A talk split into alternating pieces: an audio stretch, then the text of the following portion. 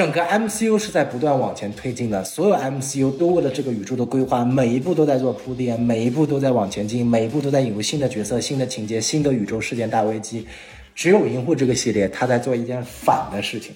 为什么银护这个系列，他要用那么多七十八十九十年代的歌去铺垫？是因为好听吗？不是，是因为银护整个系列的最终的 theme，它的主题是怀旧，是恋旧，是守旧，是活在过去。尽管它是一部科幻片，它每个人都在宇宙的深处进发着探险，但所有人的最终归宿都是还被囚禁在过去。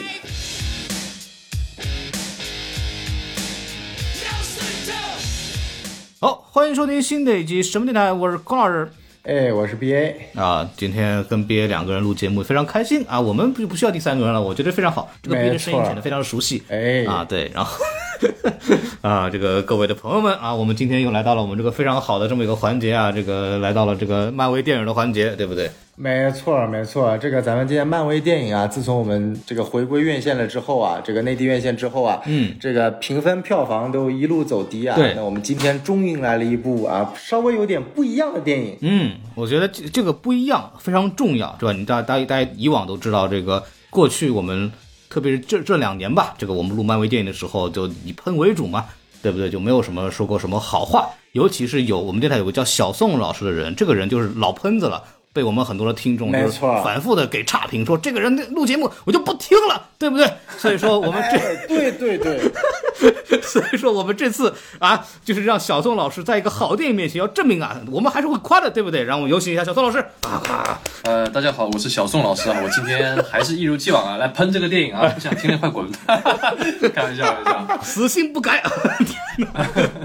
对，呃，就说回来，说回来，就今天我们来就聊聊这个《银河护卫队三》啊，也是呃，怎么说呢？内内地恢复电影的这个供应之后呢，又是一部和呃美国同步放映的这么一部漫威的电影了，然后也是漫威第五第五阶段的一部影片，对吧？什么叫同步放映？比美国还早了一天啊啊！对对，那叫什么？那叫什么？这个中国的优势啊，太强了，又赢了，赢麻了。对不对？太酷了，太酷了！没错，没错。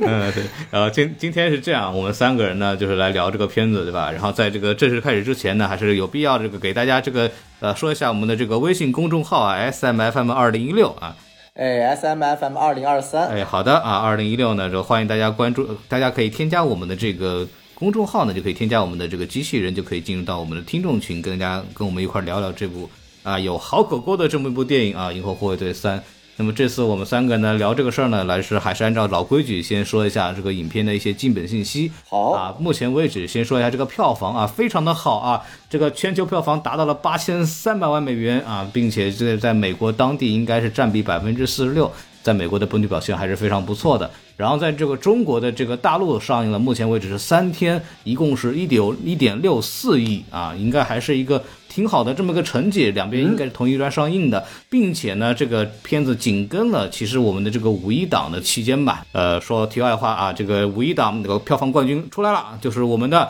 大家万众期待的。人生路不熟啊！哦，哎，恭喜范丞丞打败了王一博。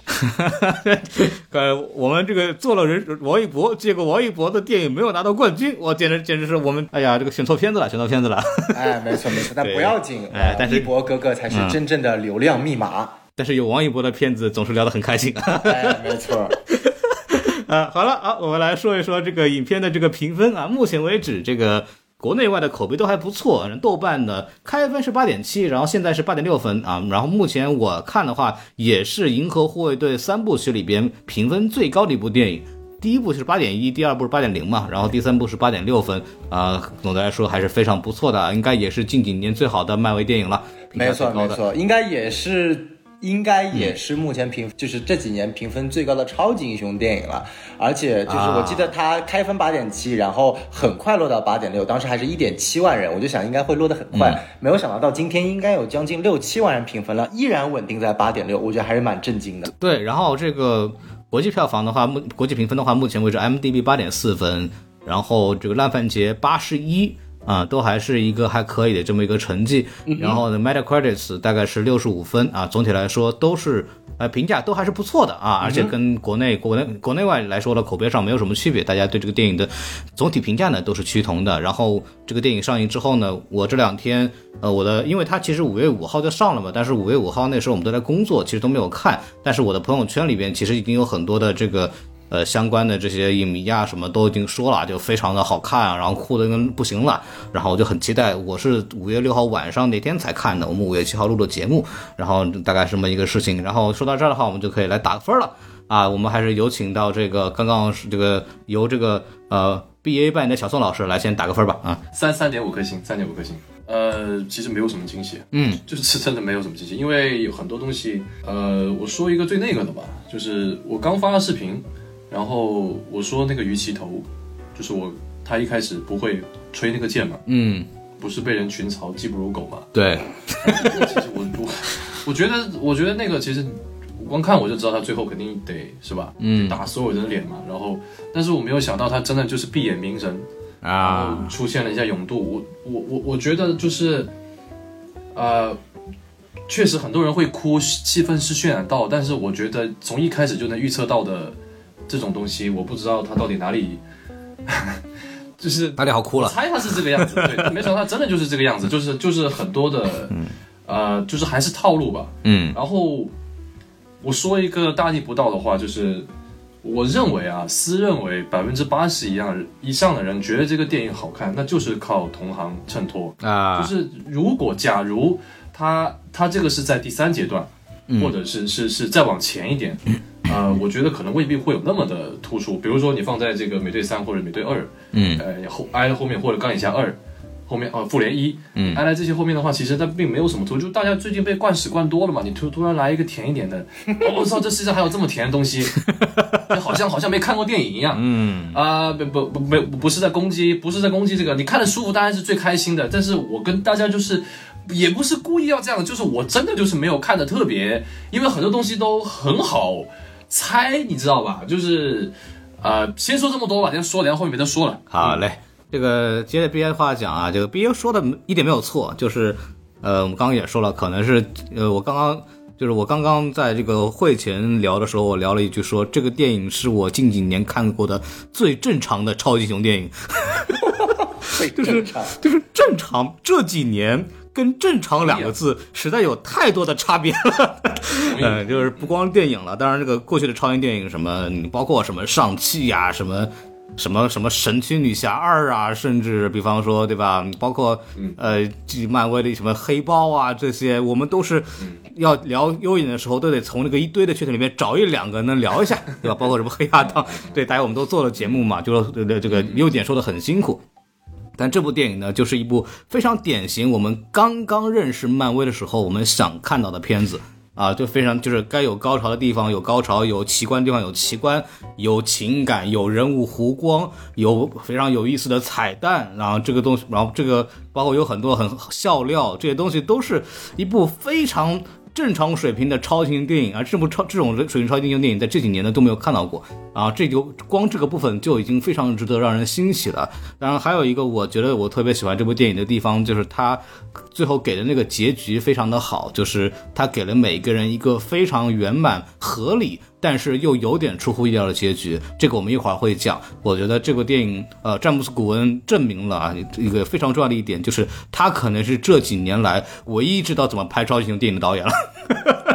综合他过去这几年的表现啊，包括这个之前他拍《Peacemaker》啊什么的，水准都在那个之上。所以我真的觉得古恩是呃现在唯一会拍这种类型题材的这个导演，并且他能做到每次都有一点自己的风格和创新。啊，所以我给这部电影一个非常鼓励性的五颗星。我觉得就是好，这个大家可以去看，真的是看人畜无害的一部电影，特别棒，而且不辱华，对不对？这个对于一部漫威电影来说 太不容易了。哎，我说完了。这个我我强烈不同意孔老师说的。首先啊，什么叫做人畜无害？这部电影害了多少的小动物？你看看，这部电影的主旨就是不能害小动物。呃，然后第二个我也特别不同意孔老师刚刚说的，什么叫做詹姆斯·古恩是近几年唯一知道拍超级英雄电影的？你把扎导放在什么地方啊？哇，扎导不是这这倒不是这几年的事儿了。扎克施奈德版正义联盟也就前两年啊，你怎么这么记我记性不行啊？真的是。哎呀，这个我们略过不谈，好吧？好的，好的，好的。哎，那我我我来打一下分啊。其实我我我这部电影我总共三刷，在短短上映不到三四天的时间，我刷了三次。我的天！哎，我我一刷的时候，其实我的这个感觉跟跟 B A 非常像啊。当时我刚看完也在群里跟 B A 吐槽，我就给了三颗星，我就觉得是确实他妈靠同行衬托。但是你知道吗？我第二天，因为我第一次看的是 IMAX 三 D 嘛，然后我就想我第二天我再看一次 IMAX 二 D 补一补，因为我第一次看的时候，我前面十分钟因为工作的原因，我我我落下了没有看到。结果二刷的时候，不知道为什么就一下子感觉就上来了。然后我有二刷完了之后，我就紧接跟着三刷，然后三刷完之后，我就是三刷的最后半个小时，我是哭着看完的。然后我回到家之后，我又哭了将近两三个小时。然后不知道为什么。我我最终就是觉得，就是这部对我来说，真的就是一是情怀加成，真的是情怀。尽管它的整个片子从一三年到现在，总共也就十年的时间。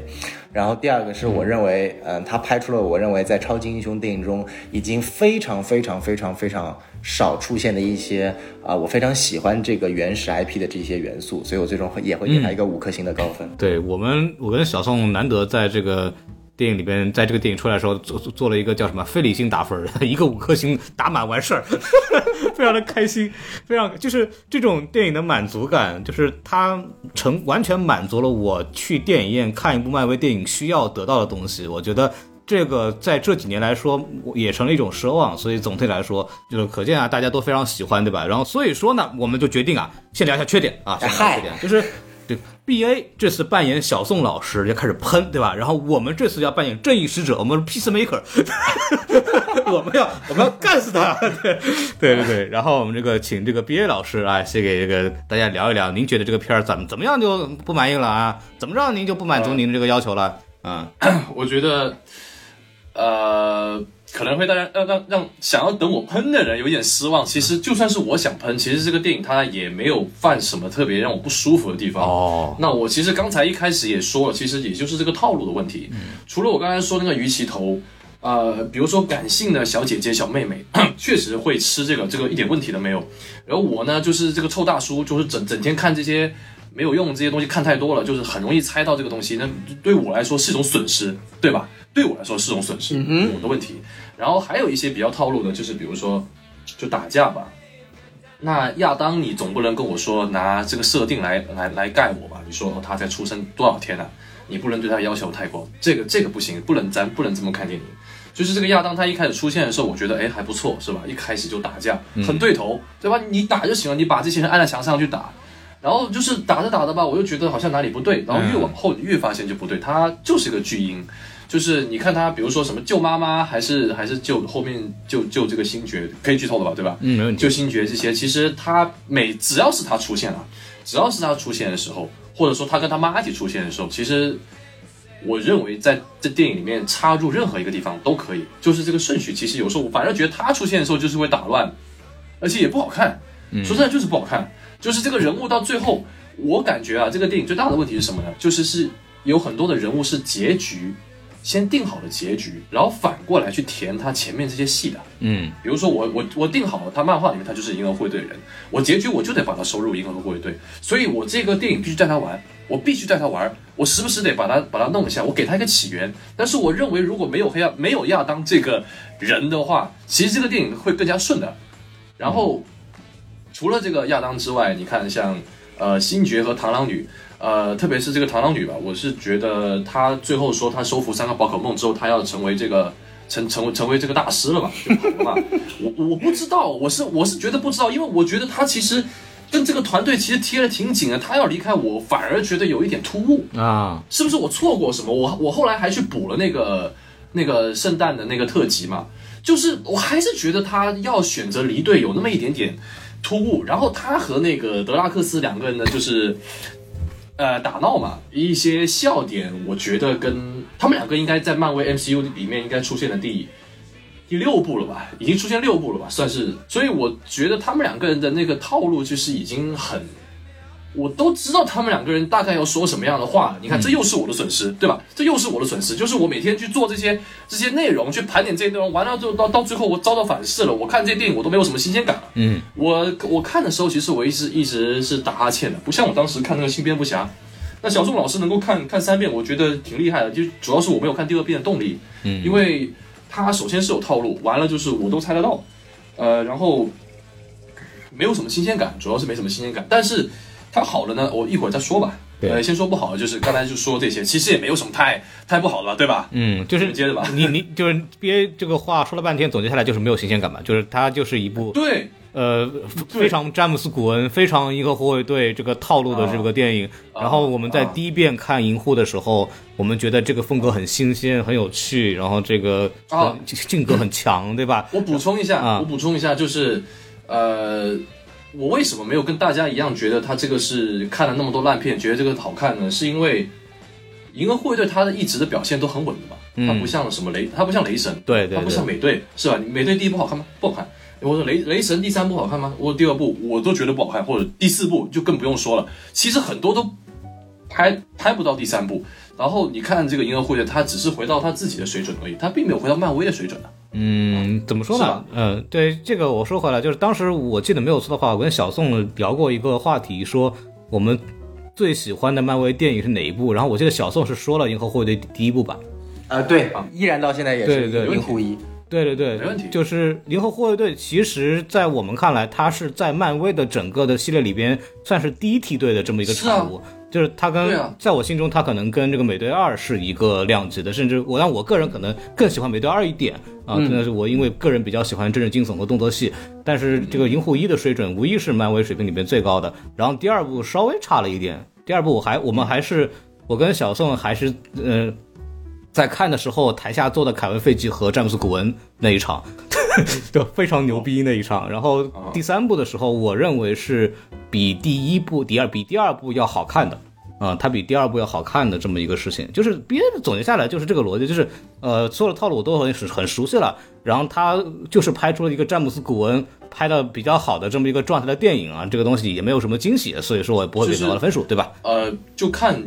大家看电影的时候，你把这个跟什么比了？你要是跟前面这些比的话，那确实是很不错。但我的预设是跟他自己比啊，我是跟第一部、第二部比的，我干嘛要管其他呢？对吧？嗯，所以我会造造成这样子的这个这个这个这个感觉。要求很高啊，要求很高。对这个小宋老师有什么缺点要说一说的？呃，其实我呃，我一开始第看一刷的时候，我还有蛮多缺点想要去吐槽的。首先第一个就比如说它这个整体火箭它的呃闪回戏份。它总共有六段闪回戏份，但对于我来说，这些闪回戏份本身的塑造和它的这些节奏是非常好的，但是它插在正片当中的一个呃。那个节奏就是插插的一个剪辑节奏，我会觉得有点怪。就比如说前面几段相对来说插的还是比较正常的，都基本上就是当镜头给到啊火箭浣熊正在弥留之际，在那个急救台上的时候，然后唰闪回到他的过去，这个剪辑点是合理的，OK 的。但是到后面就插的越来越随意。我记得一个很清楚，就是当他们逃离那个 Ogre Corp，然后那个飞船飞出的那一刻，然后是一个大远景，然后唰闪回到火箭的这个这个回忆里面，我就觉得很奇怪。然后还有一个。就是当星爵和格鲁特跑到至高进化的总部，然后至高进化竖起一个啊手指让他等一等那一段升格慢镜头的时候，然后唰闪回到火箭的过去。就是这两段其实本身在闪回前是跟火箭这个角色是没有关系的，但是突然闪回到。呃，这个他的回忆当中，我觉得是相对来说他的视觉切换是有点硬的，所以说我会第一遍看的时候会比较割裂啊，这个是我当时看的。简介逻辑点，他那个地方没有就把它砍掉了嘛。本来应该有一个什么，比方说这个火箭躺那儿的一个镜头作为一个逻辑衔接点，结果他这儿都没有了，直接就跳过去了。没错，没错，没错。所以说，这个是我第一个觉得我第一次看一个非常直观的，应该说是最直观的一个感觉不舒服的地方。然后第二点呢，其实就是呃，像也刚 B A 说的一样，就是 Adam Warlock 这个角色的塑造，因为呃，在漫画里面，Adam Warlock 是一个非常牛逼的角色，而且这个角色一直在 M C U 里面铺垫了很久。当时在《银护二》片尾的彩蛋里面就出现了，当时有很多的这个谣言嘛，就是说他因为他在漫画里面是拥有那个 Soul Stone 的啊，那个灵魂之石的，所以。可能会跟在复联三四里面打灭霸有关键性的作用，并且他在漫画里面定位是那种，因为他叫 Adam，亚当本身就是那种特别牛逼的存在，他就有点类似于那种 Space Jesus 啊，太空耶稣这种形象的一个存在，啊，非常牛逼。然后结果到这部里面呢，把他设定稍微改了一下，啊，他漫画里面确实也很木讷，但是是那种那种文绉绉的木讷，一直说的那种文言文，然后没有人能够理解他的那种木讷。然后但是在电影里面呢，把他改成那种初生牛犊，然后什么都不懂的那种木讷，两者之间的反差还是非常。大的啊，然后他在影片当中相对来说没有起一些关键性的作用啊，无非就是开场打了一下，然后让火箭受伤了啊，然后就是一直下线，然后结尾啊这个洗白了，然后他整个洗白的流程，我觉得相对来说也是比较突兀的啊，对对啊，所以说整体我会觉得他会比较奇怪。然后第三点呢，我会觉得就是大反派至高进化，就是至高进化呢，就是我整个通篇看下来就觉得他很弱。就尽管这个角色的塑造，我觉得相对来说还是比较立体的，但是不知道为什么我就觉得他很弱。这个弱是多方面体现的，不仅仅是他的本身的战力，然后包括他的这个领导能力、口才能力，然后好像他除了就是一个非常传统的 mad scientist 这种疯狂科学家的反派人设之外，没有什么太多洗眼的地方。所以说，呃，这几个点是我一刷的时候直接非常直观几个我不喜欢的地方，然后可能还会有一些地方就是啊，呃。IMAX 3D 看的时候很呃这个很乱，然后音效非常大，尤其是他那个呃开那个飞船，然后葛莫拉操作飞船的时候，有一段不是在那个反地球上啊，然后他不知道怎么操作，然后乱乱飞嘛，那一段音效给的太足了，导致我整个都是震耳欲聋的。当然了，我我我不知道为什么，我前面刚刚说到的所有缺点，不管是情节、剪辑、人物塑造、音效、视效等等问题。全部在二刷三刷的时候被我全部给否定，并且全部推翻，并且全部找到了非常合适的理由。所以说我的缺点其实理论上现在已经是不存在了。但是我现在说的都是直观上我第一刷的时候发现的缺点。嗯，我我觉得就是你说的那个都特别好，对。但是我在看的时候完全没有在意，特别开心。对，就是就你刚你刚刚说那个剪辑点什么东西都是都是都是对的，但是我会。我还他就是这个导演牛逼的这点在于，就是这个故事编得特别好，然后他就很好的可以把这个怎么说，让人情感带入进去，然后你就会忽视掉很多所谓的在技术层面的一些问题。所以我在看的时候非常的开心。但是这个你们两个统一说的那个 Warlock 这个东西，我是觉得非常同意。这个亚当术士感觉像什么呢？就是第一部埋彩蛋了。啊，告诉你们会有，对吧？然后第二部怎么没了？然后那个张祖国说会有的，会有的，我一定想法给他塞进去，你知道吧？对对。然后因为本来了，本来这个。这个战那个亚当术士这个这个人物在本来在这个无限战争里边他是有很大戏份的嘛？按照这个漫画的设定里边，就是没错，就能力很强，人家都说可能是击败这个灭霸的秘密武器，结果整个无限战争这个世界观都没有出现过 的。然后第三部，然后那个詹姆斯古恩说，哎。这个还没出来怎么办呢？这个这个本来第一阶段埋这个人他那个没用啊，对吧？第一步埋这个人他们这个呃无限无限战争这一块没用啊，怎么办？那我就重新愣编一个新的人设吧，就整了这么一个妈宝男进来。我感觉这感觉就是确实是他的所有的这些，虽然他有很高光的，就我们亚就是那个亚当叫那个叫创世图那个那个彩蛋嘛，但是本整体来说这个东西的戏剧作用确实是非常的有限啊，就而且它本身来说我们。呃，都说《银河护卫队三》最好的部分是每个人都得到了对应的成长，完成他的这个人物闭环。那么亚当术士这个人，感觉在这个里边就真的是毫无这个所谓的一个可以说进步点，就是他，所以他的那种成长的成熟跟我们都没有关系，因为我们对什么一个巨婴成熟这件事情并没有什么在意的，对这这个这个这这么一个这么一个情感的定位，所以我就觉得这个地方确实挺挺尴尬的，确实挺尴尬。但是就总体来说，这个。呃，很效果很燃，对吧？然后该有的这个喜剧点和那个结合点也都做出来了，所以说就是它它不是那种很烂很烂的那种人物设计，它是那种就是它可以接受，但是明显跟其他的这个人物线比起来就显得非常突兀的这么一个感觉。没错没错。然后还有什么缺点要说？我这个人看完以后毫无缺点，我很开心。啊，看得出来孔老师非常的开心啊！那看来我们缺点阶段似乎已经结束了。对，我觉得非常好。要什么自行车？可以，可以，可以。那我们是不是就开始我们的这个这个优点阶段了？夸赞部分啊，夸赞部分。嗯，呃，怎么着？这个我们还是从 BA 开始吗？那个歌挺好听的啊，好，真的歌挺好听。对，一一开始那一首不知道叫什么名字，但是我我觉得挺好听的。除了那首之外，后面还有几首，应该会去单独的去找出来去听听几遍吧。嗯，然后，哎，刚才有一些忘了说了，就是它虽然歌好听，但却我又觉得太多了，你知道吧？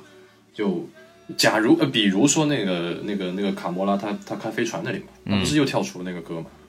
就是我其实觉得那些地方其实没没太大必要啊，就是歌塞其实有点多，嗯，呃，感觉节奏有点乱，就是我会心里面会出现一句话，就是说怎么怎么又放歌，呃，然后还有一个缺点是，就刚刚其实你们也说了，每个人的那个结局都很好，就完全就是非常符合他们他们该有的，就是。比如说卡魔拉，诶，卡魔拉他的结局我是最喜欢的，就他没有跟星爵在一起，对没在一起就对了，对在一起就奇怪了啊，哪哪有可能说你这一次泡到，我操，下次还给你泡到，不不不，什么玩意儿 又给你泡到了，那那这个这个这个其实就就很很不符合这个，对吧？所以。呃，结局这个是挺好的，不，呃，虽然我刚才说说螳螂女和这个德拉克斯他们两个人，我看他们两个人有点腻，但是他们两个人结局是对的，嗯。啊，就是我觉得我看了这三部曲下来，就他们两个人结局是对的，嗯，呃，德拉克斯跟那一群白白毛小孩在一起，这个这个挺挺不错的，然后呃，那个螳螂女出出去做她自己想要做的事情，以及星爵回到地球这些，我都觉得不错，嗯，呃呃，还有一些，哎，火箭这个其实应该就不需要我重点夸了吧？火箭确实，我在视频里面也也讲了，他是，呃，除了灭霸之外吧，真的有用心去讲的一个一个角色。因为你看钢铁侠这个人物，他在自己的电影里面其实没有什么特别跳，他跳都是在别的地方，对吧？嗯，比如说从美队二，从美队啊、不是美队三开始。嗯还有蜘蛛侠，以及到后面的复仇者联盟，他其实是在客串的时候，才慢慢的展现他的高光，以及慢慢完整的。他在在自己店里面其实没有，但是呃，在火箭的话，它在这一部电影本来第一部、第二部我就觉得啊、呃是个吉祥物，它跟这个跟这个树人一样，都是个吉祥物，没什么好看的 CGI。然后，但是到这个你看很明显，它它做的很好啊。过去那些闪回拼在一起，我我一点问题都没有。更更更何况我刚看完那个《灌篮高手》，是吧？我刚看完《灌篮高手》，他跟那个那个宫城良田一样的，就是慢慢这样拼在一起，我都觉得可以。我觉得《灌篮高手》可以，我觉得《银河护卫队三》里面的火箭浣熊，我也是完全可以，我挑不出什么毛病。啊、但是其实呃，火星浣熊比较好了之后，又感觉其他的，所以我才会感觉那个德拉克斯和螳螂女又反而就薄弱了很多。包括星爵其实也有那么一点点的觉得有点奇怪，因为星爵其实他的结局，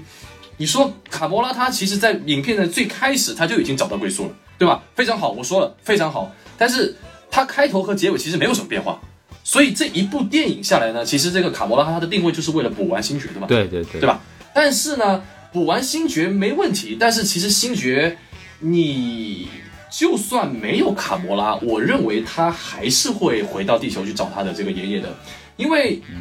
有一件事情我其实我我不确定啊，就是让这个卡魔拉回来这个事情，应该不是滚导的主意吧？虽然我查了一下，好像没有没有没有说，只是滚导说他不喜欢。啊、这个星爵拳打灭霸这这一幕他不喜欢，但是我不知道他是不是这个卡魔拉回来是不是他安排的。但是我我认为卡魔拉如果一直都是就是死了状态的话，那么星爵在这个呃银护三里面，他的他在那他在那圣诞特辑里面，他不是一直很消沉吗？然后最后别人给了他打气，然后在这个第三部里面，他依旧是很消沉，然后到最后他回到了地球，他知道自己该该去做什么。其实这个跟卡魔拉我觉得联系并不是特别大，如果卡魔拉没有的话，他最后还是会回去的。啊，所以其实这个不算是很大的缺点啊，不算是很大的缺点，只是火箭的优点过分的强了，以至于让其他的角色没有显得那么、那么、那么闪亮啊。这个是我觉得一个很大的缺点。但我我说的是这些我我其实啊，还有一个，还有一个，还有一个啊，特效，特效，特效，这个这个确实得夸啊，这个确实得夸。那个，因为看的前面很多很多真的是一眼假两眼瞎的这这些东西，很明显的东西，但是在银护，特别是你看完那个。看完部落战争和这个量子世界之后，你会觉得银护这个确实是花了心思去、去去，应该不止一个景吧，不会是在一个棚里面，不是只在一个棚里面的吧？我感觉是挺用心的，这个各方面都都能夸。哦，还有一个，还有一个，呃，还有一个是那个，哇，三部曲拍完这件事情，什么玩意儿？这件事情其实很牛逼，呃，真的这件事情真的很牛逼，而且是一个导演哦，一个导演从始至终贯贯穿下来，这个真的很难得，在现在这个这个好莱坞好莱坞这个变数颇大这个这个当下，你一个导演全部拍完，因为他第二部、第三部间间隔比较远嘛，是不是？但是他还是回来了，那我觉得这个事情其实是是是不错一件事情，虽然这跟电影无关了，这是戏外，但我还是觉得不错。那这这是我觉得缺点，哎、优点。嗯，好，呃，B A 又整总总结了半天啊，就我来逐条批驳一下，不是，说 说一说这个部分，我其实那个特效部分，我是觉得它这个特效确实是很有想象力的啊，就是很有想象力的啊，就是咱们到那个就是全是那个东西叫什么玩意儿我忘了，反正进去以后全是那些人体器官的那个那个星球，确实很有意思啊，整个设计啊，包括那些守卫穿的跟纸方一样的在那边待着，整个这个这种很恶趣味的这种想法，我觉得这个是国国人特别特别特别会擅长做的这种东西。还有就是，我真的很喜欢那个格鲁格鲁特最后带着星爵，然后变成翅膀，然后在那儿飞的那个环节，我觉得特别特别好。那个时候没有想到的，就是把这个藤蔓变成这个翅膀，然后这个带着它滑翔。那那个是我觉得哎很惊喜的一个地方，我觉得很有趣。就是我觉得这一块儿我是之前没有去想到，它可以去这么去处理的。对，就这个，它就就还是说这个特效的关键点不在于就是说你花多少钱，还是说你有没有这个。呃，设定上的这种想象力啊，这块我觉得《银河护卫队》一直来说都是呃给人惊喜的啊。那么它的第三部里边其实依然做到了这个部分，我觉得这是呃这是一个非常非常好的一个地方。对，然后卡穆拉那个我反而觉得是这个逻辑，就是他就是星爵一直是对这个卡穆拉有这个羁绊，所以他走不出来嘛。他走不出来的话，然后所以说那个包括他那个就那个妹妹啊什么的一块还帮他这个约着吧，就过来跟我们一块做任务，结果让两个人。重新在这个弄一弄，这个发现弄不了，对吧？然后那个那个螳螂女就是说啊，你这个差不多得得明白了，对吧？就是这姑娘不太行，那姑娘你这个在这个姑娘里面到处跑，这个你这个内心你真正的空虚啊，不是说要姑娘，对吧？你这个内心空虚是没有家，对吧？你没有归属感，你没有家庭，对吧？然后那个。才把这个星爵给劝回去的，所以葛莫拉他没有跟他在一起这件事情本身对他回到这个地球去找外公这个事情，他我觉得他是有助力的，我觉得他是有助力的，就是这个东西最终让星爵就彻底明白了嘛，就是对这个情感的来源到底是什么东西嘛，对吧？就是不是说我看着姑娘喜欢就待在一块儿就就是就是好了，就不是这么回事儿，就还是一种互相之间的感情啊，这种归归属感非常重要啊。我觉得我觉得可能这块地方有觉得确实也是处理的是可以的。那我先我先说到这儿吧，然后小宋老师有什么想说的？啊，好，这个我觉得，嗯，其实对我来说优点还真的蛮多的，我就讲讲我我我几个印象比较深刻的。第一个，我觉得大家刚刚先提了，就是特效，不管从特效的设计还是从特效的执行来说，就说白了，这一部影片的主角，让我们每个人都能够潸然泪下的是一个 CGI 的角色，这我觉得本身就是一个在漫威，尤其在进入第四阶段之后被人狂骂特效。的情况下，一个非常奇迹般的一个故事，就是当火箭浣熊不管是闪回的戏份，还是后期他最后觉醒的戏份，他的表情的变化，他的神态的变化和他动作肢体的那些展现，我都已经完全我没有把它想象成这是一个用电脑 CGI 技术加上动捕技术所产生出来的一个虚拟角色。我就把它当做一个真人角色去看待了，所以我觉得这一点其实是也算是，啊，不管是滚导的功劳，还是漫威也算是证明了一下，就是我花时间好好拍，好好钻研，我的特效还是能好好弄的，啊，这个比起来之前赶进度的还是要好的很啊很很很多的。这次那个火箭浣熊的这个叫什么？就是就是替身，他就真人替身好像是两个人嘛，就除了他弟弟之外，他弟弟好像演的是就是年轻版本的，就是叫。呃，就是青年版本的这个这个火箭浣熊，然后另外一个我们正常看到的那个成年版的，好像是有一个新人叫 Austin Freeman 来扮演的。哎，对的，对的，就好像对对，就好像确实是哎不一样了，那我觉得挺有意思的。没错，没错。所以说在这一块的硬技术层面，我觉得还是相对来说已经够得上前几阶段漫威的一个水平了。然后第二个，我觉得特别想夸一夸就是它的歌曲，因为很多人看完之后都会觉得。第三部的歌曲啊，有两个问题。第一个问题是它太满了啊，第二个问题是它没有像第一、第二部那种非常洗脑、非常有基点的歌曲。哎，这个其实我在一刷的时候也是这么想。然后在我二刷、三刷的时候呢，我当我去匹配了这些歌曲，仔细看了它的歌词之后，其实我会觉得第三部的选歌其实是非常、非常、非常用心的。我举呃三个例子吧。呃，第一个例子呢，就是说我们开头的第一首歌叫《Creep》。啊，这首歌大家比较熟，是 Radiohead，呃，在我如果没记错是九二年还是九三年推出的一部歌。它的这个主题 Creep 其实就是一部关于 self hate 自我厌恶的歌曲，而这部歌曲出现在开头那一段以火箭为主视角的场景中，你会发现每一个人都是在自我厌恶的，不仅仅是火箭，不仅仅是喝醉了的星爵，不仅仅是星云，不仅仅是葛莫拉，不仅仅是呃不是葛莫拉，不仅仅是这个螳螂女，还是德拉克斯，每个人都是处在 post 复联四后期的一种自我厌恶的情绪当中的，所以说。他当用这首歌去传递的这种情绪，并且当以这部剧的绝对主角火箭作为视角去传递的时候，给的那种感觉还是很丰富的。还有一首我特别喜欢的，就是当他们登陆反地球的时候，那首特别带感的歌叫做《We Care a Lot》啊。这首歌出现的就是片段很短，只有在他下飞机登陆地球的那一段，然后紧跟着就是呃德拉克斯的那一段很无厘头的那个丢篮球的戏份嘛，对不对？但是那首歌，如果你仔细看它的歌词，它是一首。讲述呃，就是你我们非常在意很多在地球上出现的一些问题，比如说灾难、洪水，比如说流行疾病、脏活累活，它是对于整个地球出现的一些问题的一些社会问题的议题的一种反抗，包括赌徒、推销贩子、鬼才。他的歌曲和歌词是完美的对应了在反地球上面出现的，你看起来以为已经是一个非常牛逼的乌托邦，但其实都是隐藏在人类社会中非常真实的一些啊，比如说他提到的有什么乌贼章。鱼头子卖给什么蟑螂这小孩一些贩毒的一些事情，包括他的整个反地球有几个镜头，基本上非常总结归纳了在。现实中，美国社会出现的，比如说流浪汉问题，比如说贩毒问题，比如说霸凌问题啊，这个我觉得我一会儿会再说。它其实核心体现了这部为什么要选择这个反派当主角和滚导选择这整部电影作为收官的一个背后的一个主旨隐喻。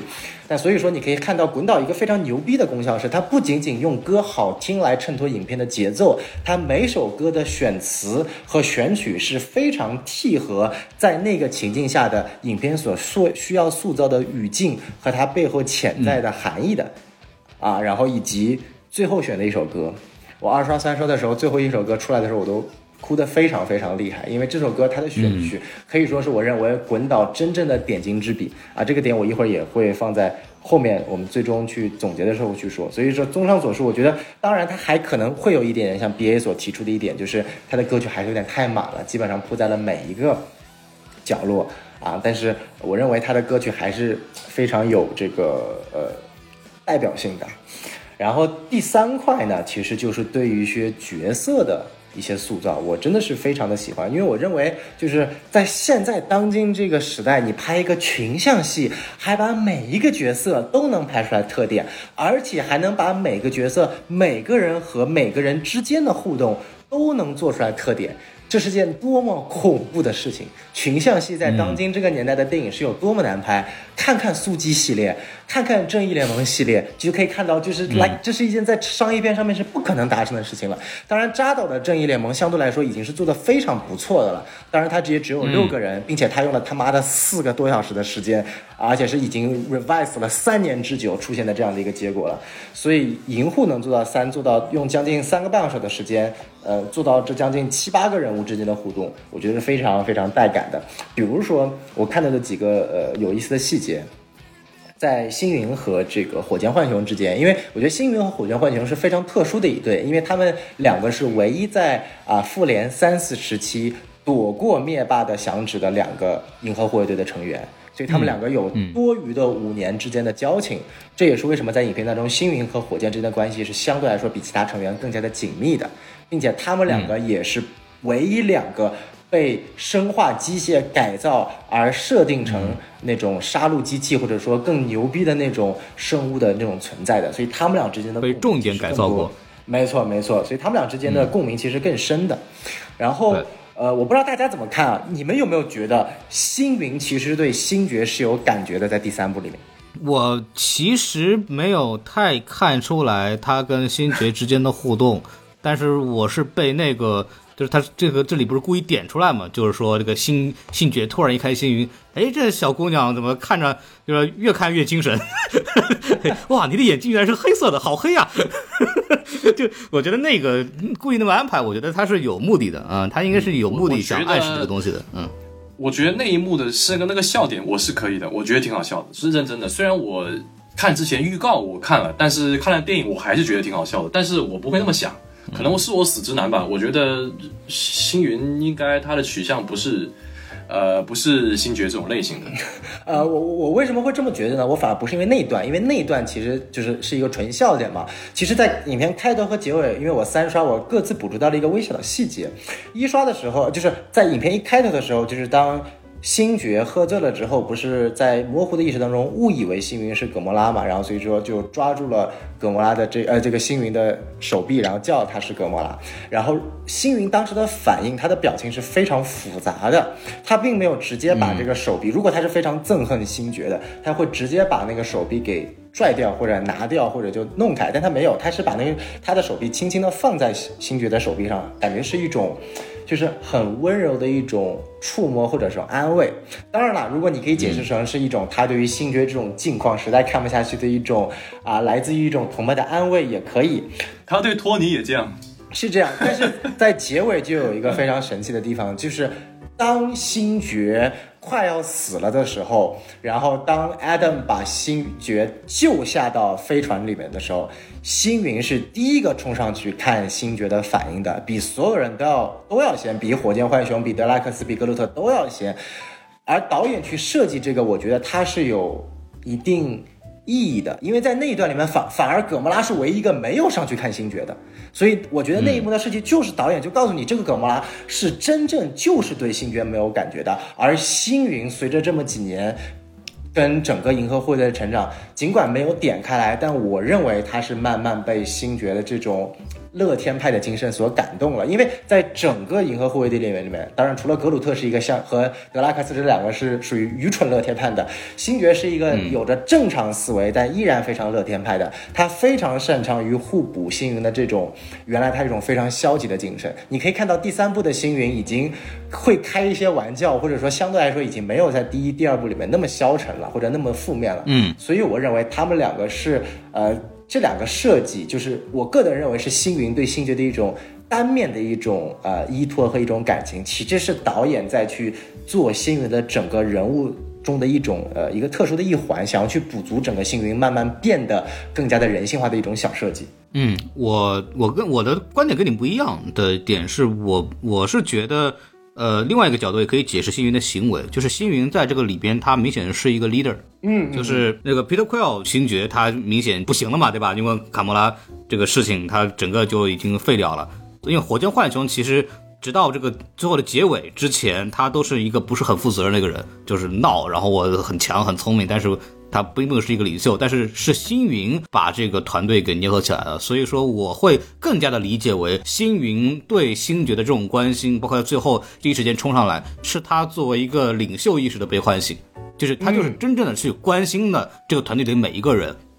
是这么个情况。然后再加上呃，卡莫拉再怎么样也是星云的姐姐，然后呃，所谓的就是你作为我姐姐的这个。对？所谓的男朋友就类似于这样的一个情况，我对你之间是有一点更深的感情，这件事情我会更关心你。其实星云也非常认可星爵对卡莫拉的这种感情和深情嘛，所以说他有更多的即使肢体接触或者有更温柔的这种触达什么东西，我觉得这样解释也是合理的。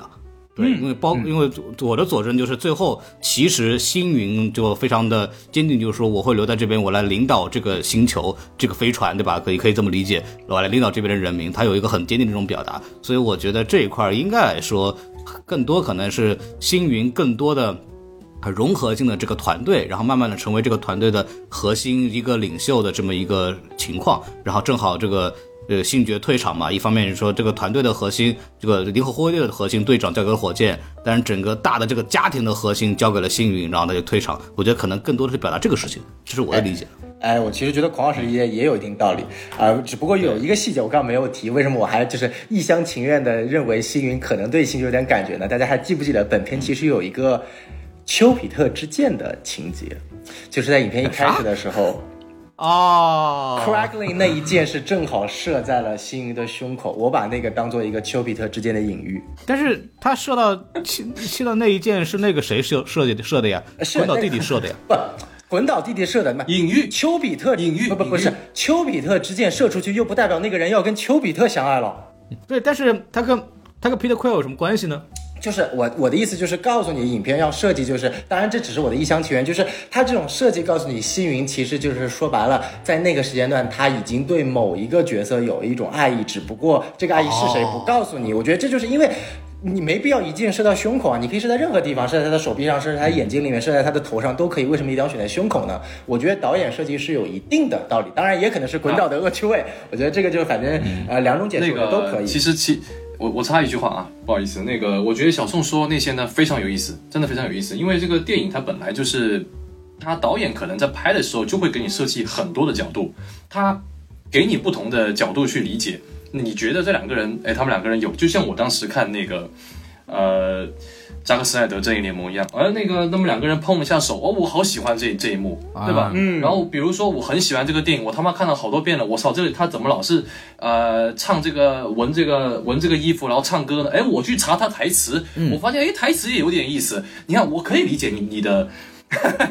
你现在能明白了吧？你我所以，我非常理解你说、啊，这个歌插的好。我我我我以前说，如果我也很喜欢某一部电影的话，我也很喜欢挖，越挖我越喜欢啊。我觉得这个就是每个人不一样，就是哎，这个对他胃口了，他就会特别喜欢，然后就会去学习。然后我虽然他没有对我胃口吧，但是但是我也能够理解他的小宋老师的这个感觉。哇，挺好的继。续说，太感谢 B A 来挺我了，但是 B A 拿扎克施耐德正义联盟来挺我，我不知道我是开心还是难受，我还是开心吧。对，然后我接下来说，就是刚刚大家都有讨论到格莫拉这一点，呃，其实我非常非常喜欢这部电影中格莫拉有关的情节的塑造，因为我们知道就是。把呃葛莫拉写死，包括呃星爵需要去面对葛莫拉之死，他所造成的一系列的问题，都是发生在复联三四期间非滚导之手的，也就意味着。银护三的情节的设计的一些基础框架是必须接着非滚导之手所塑造的复联三四的情节所继续设计下去的。所以说，按照正常一个，就相当于说它也是一种创作被干预的后续结果嘛。对于一个正常的导演而言，我相信他原先在第三部的设计里面，就是如果没有复联三四一定要杀死葛莫拉的情节，那葛莫拉跟星星爵已经是会继续很好的呃在一起了。因为理论上，其实银护在银护二的结尾，星爵所有的呃人物弧光都已经结束了。就就差直接回家的最后一步了。他已经解开了跟他母亲之间的矛盾，在第一部的结尾，在第二部他终于理解了他的生父是谁，并且最终抛弃了他生父的神性，选择了人性。他的所有角色弧光都已经结束了，就差跟第一部最开始的连接。第一部的最开始是星爵小时候被带离地球，那么理论上他的结尾就应该是他回到地球，这个跟葛莫拉是没有关系的。这个如果你看过电影、一部系列电影，他第一幕是那样，那最后一幕一定就是他回到地球，这个是毋庸置疑的。但是既然葛莫拉死了，那么他去面对一个本身已经死了，但是现在又复活，但失去了之前跟他在一起所有记忆的这一段本身的一个故事，就成为了银护三另外去额外加出来一段星爵的他的人物塑造，而这一段塑造其实是没有落入俗套，最后两个人又相爱了。所以说，葛莫拉相当于说他真的就是他认为这个新生的葛莫拉，他真正的家庭就不是银河护卫队，就是掠夺者。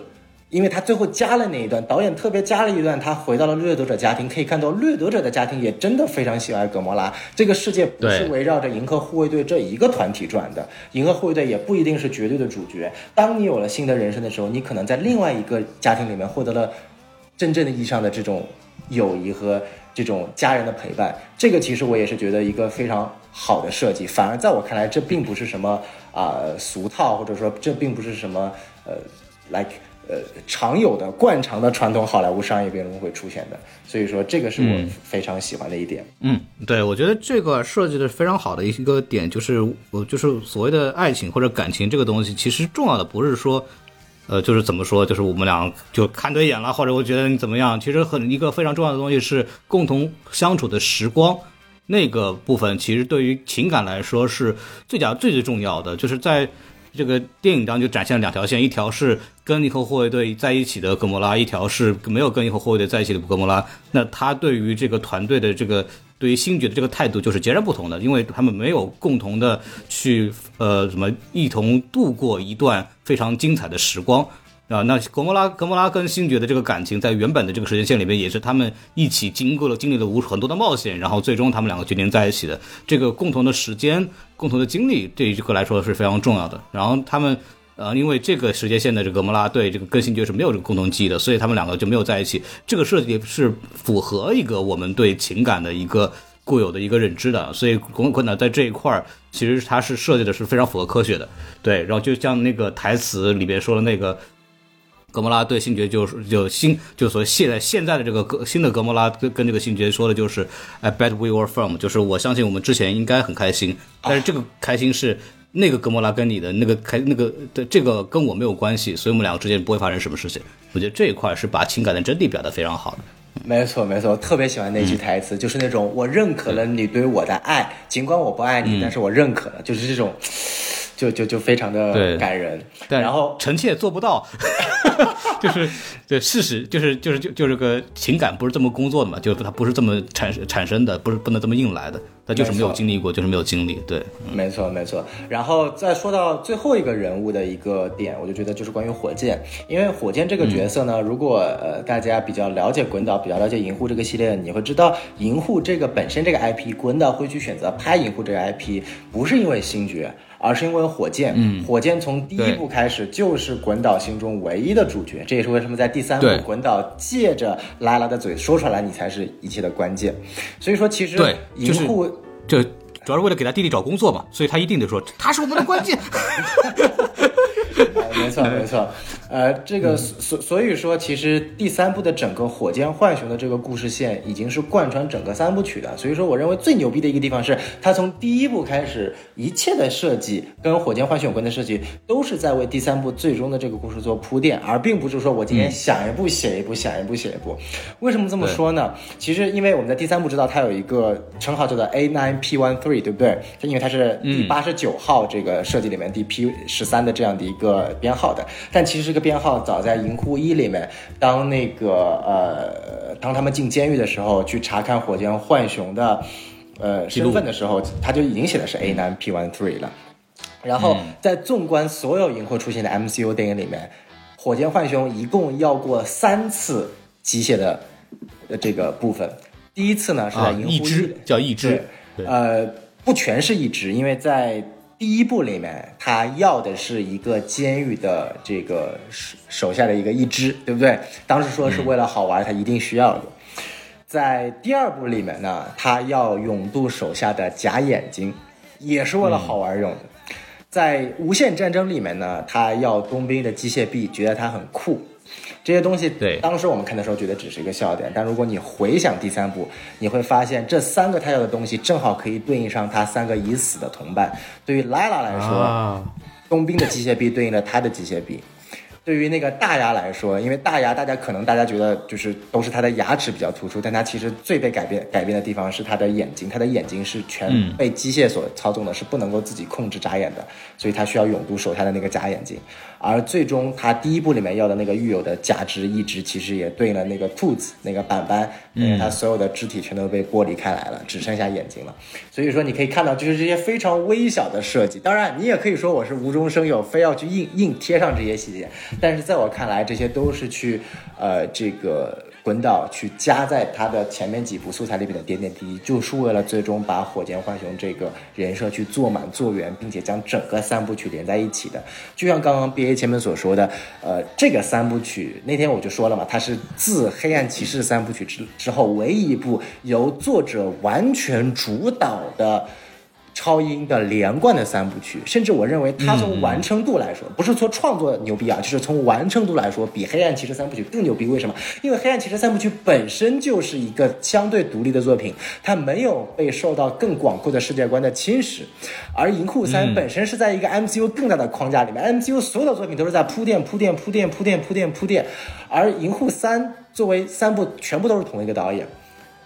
它尽管有很多的铺垫，但都没有影响故事的主线章节。它每个角色之间的互动都是一脉相承的。就算到了银护三，面对了复联三次所造成的余波，他依然能把每个角色给到一个最终相对来说非常完美的结局。这个我是认为，就是作为一个超英粉来说，作为一个系列 IP 粉来说，我觉得这点太他妈的不容易了，就是真的是太他妈的不容易了。作为商业来说。就我无法想象到他要结合多少创意和商业之间的这个这个这个平衡点，这些东西很难有牛逼的导演做到的。韦韦登韦登在复联一二的时候失败了，复联二被踢出局了。扎克施奈德在正义联盟的时候也失败了，也被踢出局了。那滚导我不知道是他什么样的，他曾经也被踢出局过，因为很多无稽之谈的什么十年前的就是奇葩笑话、非电影原因嘛。非电影原因，但是对，牛逼啊！所有的演员都要他回来，迪士尼不能让他回来。然后《银护三》还能拍成这样，这个我觉得不管站在戏里戏外都是件很恐怖的事情。嗯，我觉得古恩真的是一个，就是他他极懂这个类型片应该怎么拍，而且他极懂这个人物塑造的这么一个导演。就是每一个人的，我们一直在说结局嘛，就是他那个结局就很好的抓住了每一个人的点。就是火箭浣熊成为了这个领袖，就他从一个不负责任的一个人，慢慢然后被成长，然后融入这个环境。然后，呃，星云是找到了一个家庭所他所奋斗的部分，因为他之前一直被灭灭霸是利用的，他不知道自己为什么而战，最后他找到这个东西。然后螳螂女就是一开始我一直被使唤，她在那个呃之前是被星爵他爸爸这个反正就是相当于 PUA 一样的在那儿使用嘛。然后到了、来到这个银河护卫队，其实大家也没把他当回事儿，对吧？就是对来那个螳螂你赶紧过来，你帮帮那个忙弄一下，然后你弄一下，就跟一个打心灵鸡汤的工具一样。这个在这个这个星云还专门在台词里边就生气的时候专门说到，他一直没有存在感的。然后螳螂女在最后为了找到自我，她最后。就是说我要这个找到自己的这个角色和定位，他就选择自己独自去旅行。然后那个 Drax 他在一开始就说他其实为了呃复仇灭霸杀了他的家庭才加入到这个银河护卫队的。然后最后他其实，在新的这个呃故事情节里边找到了父亲的这个角色，然后就是。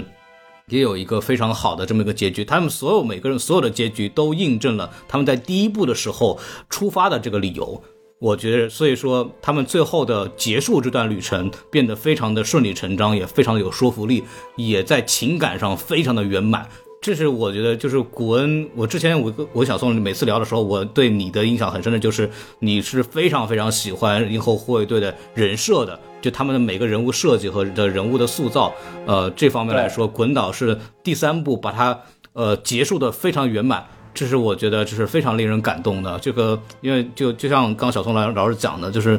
呃一个超级英雄电影，它从诞生开始，慢慢的从一开始可能默默无闻，后来可能呃拍得好，它出出圈了，火了，然后它一定会遇到各种各样的这种所谓的要求，要阻力，有可能会有阻力，可能要新加的元素，可能要破圈等等等等等等，然后可能还要跟其他的宇宙互动，然后观众可能还会延伸出不同的解读，不同的人物的这种想象。然后他作为一个詹姆斯·古恩，作为一个这个这个系列的开创者，他能够一一路坚持把这个故事给圆满讲好，这个方面确实是很了不起的。而且詹姆斯·古恩自己也讲嘛，就是他在拍第一部的时候就已经想到最后面那个第三部的结尾是什么了，所以他能够这么呃持之以恒的、一以贯之的把它做出来。这个部分，我觉得呃，对于当今的商业电影来说，呃，即使在美国都是一件极其难做到的事情。没错，没错，我觉得能与之类比的，也就国内的像长津湖啊、水门桥这种哎呀，更高、更更高级别的作品。这个，哎呦，我的天哪！呃，呃，那就这个聊完了一些比较严肃的东西啊，我觉得我们可以聊一个，我不知道大家怎么看，就一个比较开心欢乐的东西，就是我们经常说漫威的笑点，漫威的笑点，就是漫威的笑点已经从一个优点变成一个缺点了，对不对？它会影响整个故事的节奏。我不知道大家怎么看这部影片当中有没有大家你觉得就是比较设计好的笑点或者设计不好的笑点？我先提一个吧，就是我真的就是在影片中开怀大笑，每次看都每次笑，就是那个胡萝卜脸。嗯，啊，那个太好笑了，那长得笑了，就它很符合古文的恶趣味。就是你觉得它有多好笑吗？它不好笑，但就真的很符合古文的恶趣味，配合银河护卫队就很好笑。就我不知道 B A 和孔老师，你们有没有什么就是也比较印象深刻的笑点？别要不先说，呃，除了刚才我说那个星爵看那个星云那个、那个挺搞笑的，因为预告和正片我都笑。还有一个就是、他在跟那个卡魔拉不是在聊那个无线电的时候嘛，那个无线电不好笑，但是主要是 主要是那个星爵在跟他很深情的跟他讲说说我对你还有兴趣，然后或者说这那个卡魔拉不是跟他解释嘛，跟他解释说我我我不是那个卡魔拉嘛，就这些话的时候不好笑，就是他说呃。他好像叫出他名字，是不是叫叫 Queen？是不是？对，然后他纠正一下 Quell，我觉得这个这个这个时间点真的特别好，嗯，就是当时有效，对有个反差嘛，就是一开始我这么深情搞了半天，然后结果对方连名字都没记住 名字都，记不住。对我，我觉得我觉得这个可以。对。呃，然后然后我想一想，其其他的好像会会心一笑那种，但是不会印象特别深刻，嗯，因为大部分的还是可以，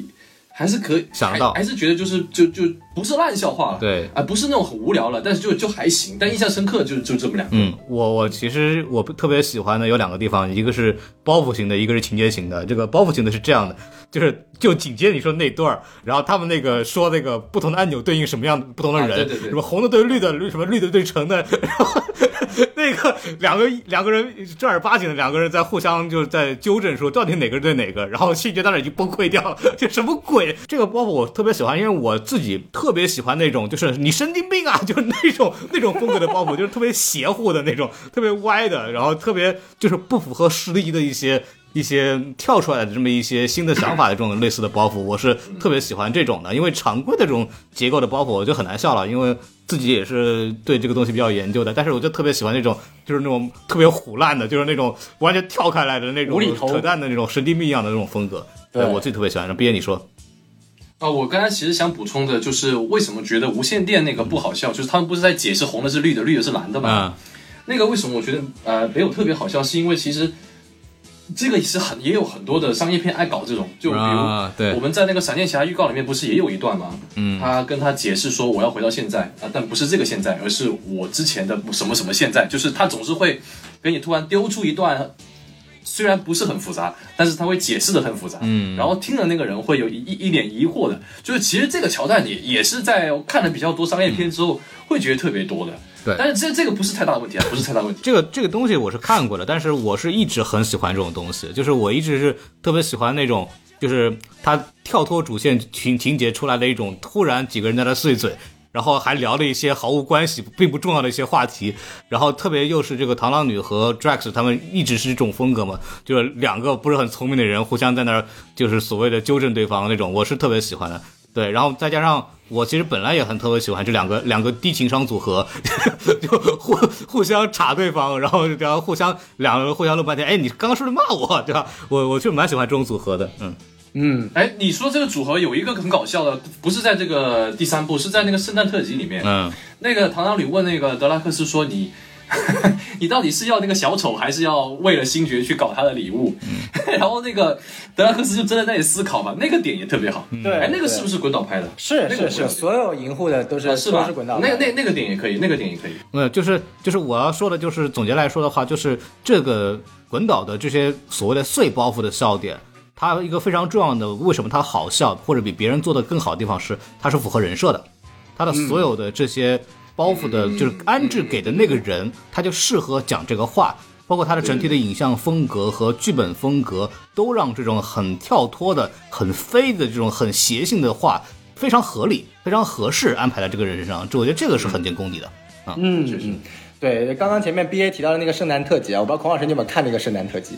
我没看，嗯，哎，我我特别推荐看一下，因为第一个呢，它算是《银护三》的前传的一个系列，然后它也提供了一个特别重要的信息，就是其实《银护三》有点到，就是其实螳螂女是这个那个星爵的亲生姐姐，嗯，对，然后另外整、哦，对对对对，整个圣诞我我知道这个事儿，对，然后整个圣诞特辑里面的这个情节塑造，我还是非常喜欢的。然后呃，嗯我我想特别说一下，就是关于刚刚这个呃笑点，就是关于我们这个无线电这一段，我其实没有像匡老师那么喜欢，但是我能 get 到一点，get 到他的一个笑点。为什么呢？因为我觉得当时呃我们。我觉得滚导特别牛逼的一点是，他不会把一个笑话仅仅作为一个语言讲出来，他会配合影像和视觉。就比如说那一段，那一段的开头是一群人穿着五颜六色、非常奇葩的衣服，然后对往那个 Orgo Corp 上降落。按照正常来说，他们是去潜入的，他们理论上不应该穿这种乱七八糟、五颜六色的衣服，这种视觉上的突兀就很奇怪。所以你唯一能够想到的是什么？就是这些衣服的目的是为了大家能够互相分辨出谁是谁，对不对？对就是他已经有一个前提假设，就是你这么穿。除了视觉上就是我们看的会觉得比较突兀之外，就是为了让大家能够分辨出谁是谁在太空里面，然后结果降落了，然后好不容易结果，然后结果通过那两个傻缺的口中，我们发现确实是为了分辨谁是谁的，但是需要你记一系列复杂的颜色对应的东西，不是每个颜色对应每就是单个颜色的，就是这种跟前面情节所呼应的一种剧情向加上人物向的双重的无厘头。这在二刷、三刷的时候，我去仔细的反复琢磨这个笑点的时候，它是有设计的巧思在的，就是它既符合了无厘头的设计。但是在更大的情节层面，又更符合了一种所谓的反转的一种对于观众的一些情节的一些设想，所以我我我个人觉得这个是呃蛮有意思的。最最离谱的就是星爵是那个最正常的人说，哎，难道不是蓝色吗？他不穿蓝色的吗？对，就是星爵是最正常的人，我觉得就是这个很神奇。我很代入，我当时觉得他不是蓝色的，然 后就然后结果他们两个人一本正经在解释，不对，那个绿的代表红的，这个怎么回事？哎呦，太好笑了。没错，没错，没错。然后我最后再补充两个，我觉得就是没有那么好笑，但也是蛮会心一笑的啊。第一个就是在掠夺者当中有一个就是那个像奇异法，像奇异博士一样的那个法师，他是不会说话的嘛。然后所以当那个德拉克斯说他那个衣服不匹配他的那个喜好的时候，然后他做出来了一个 emoji 的那个笑脸的 cry 的标志，我觉得很神奇，就是一个外星人居然懂 emoji 的那种这个标志，就很搞笑。然后还有一个就是呃，就是我们知道就是。这部影片因为它的节奏非常快，因为需要添加的东西太多了啊，所以在每个情节之间的转化层面是需要一定功劳的。那有个地方我觉得它设计的很巧妙，就是当火箭浣熊刚刚从临死边缘复苏那一段，那段其实是整个影片非常重要的一部分，它是一场哭戏，是一场情感最宣泄的一个地方。但是接下来你马上要去面对去救星云、去救德拉克斯、救螳螂女，又进入到主线推动剧情的时候，那导演是怎么去？巧妙的把这两个风格去转换了，他是用一个笑话，就是他用一个笑话是什么？就是火箭啊，在奄奄一息就刚苏醒还没有完全恢复的时候，对星爵说了一句：“那这个你知道星云在哪儿吗？”理论上那一段其实是一个，就是我们知道星云星云在飞船里面也很危险，而在星爵的脑子里，他以为星云在地球上爆死了，反地球上爆死了，这其实也是一个悲情的桥段。但是呢，结果转头想说，哎，我好像看到星云在那边呼啸，就马上把那种，就是他马上把那种所有需要去同步信息的桥段，通过一个笑点搞定了。你需要去同步很多信息啊，你既要让星爵知道星云不在地球上没死，又要让他知道他已经在反，呃，他已经登陆。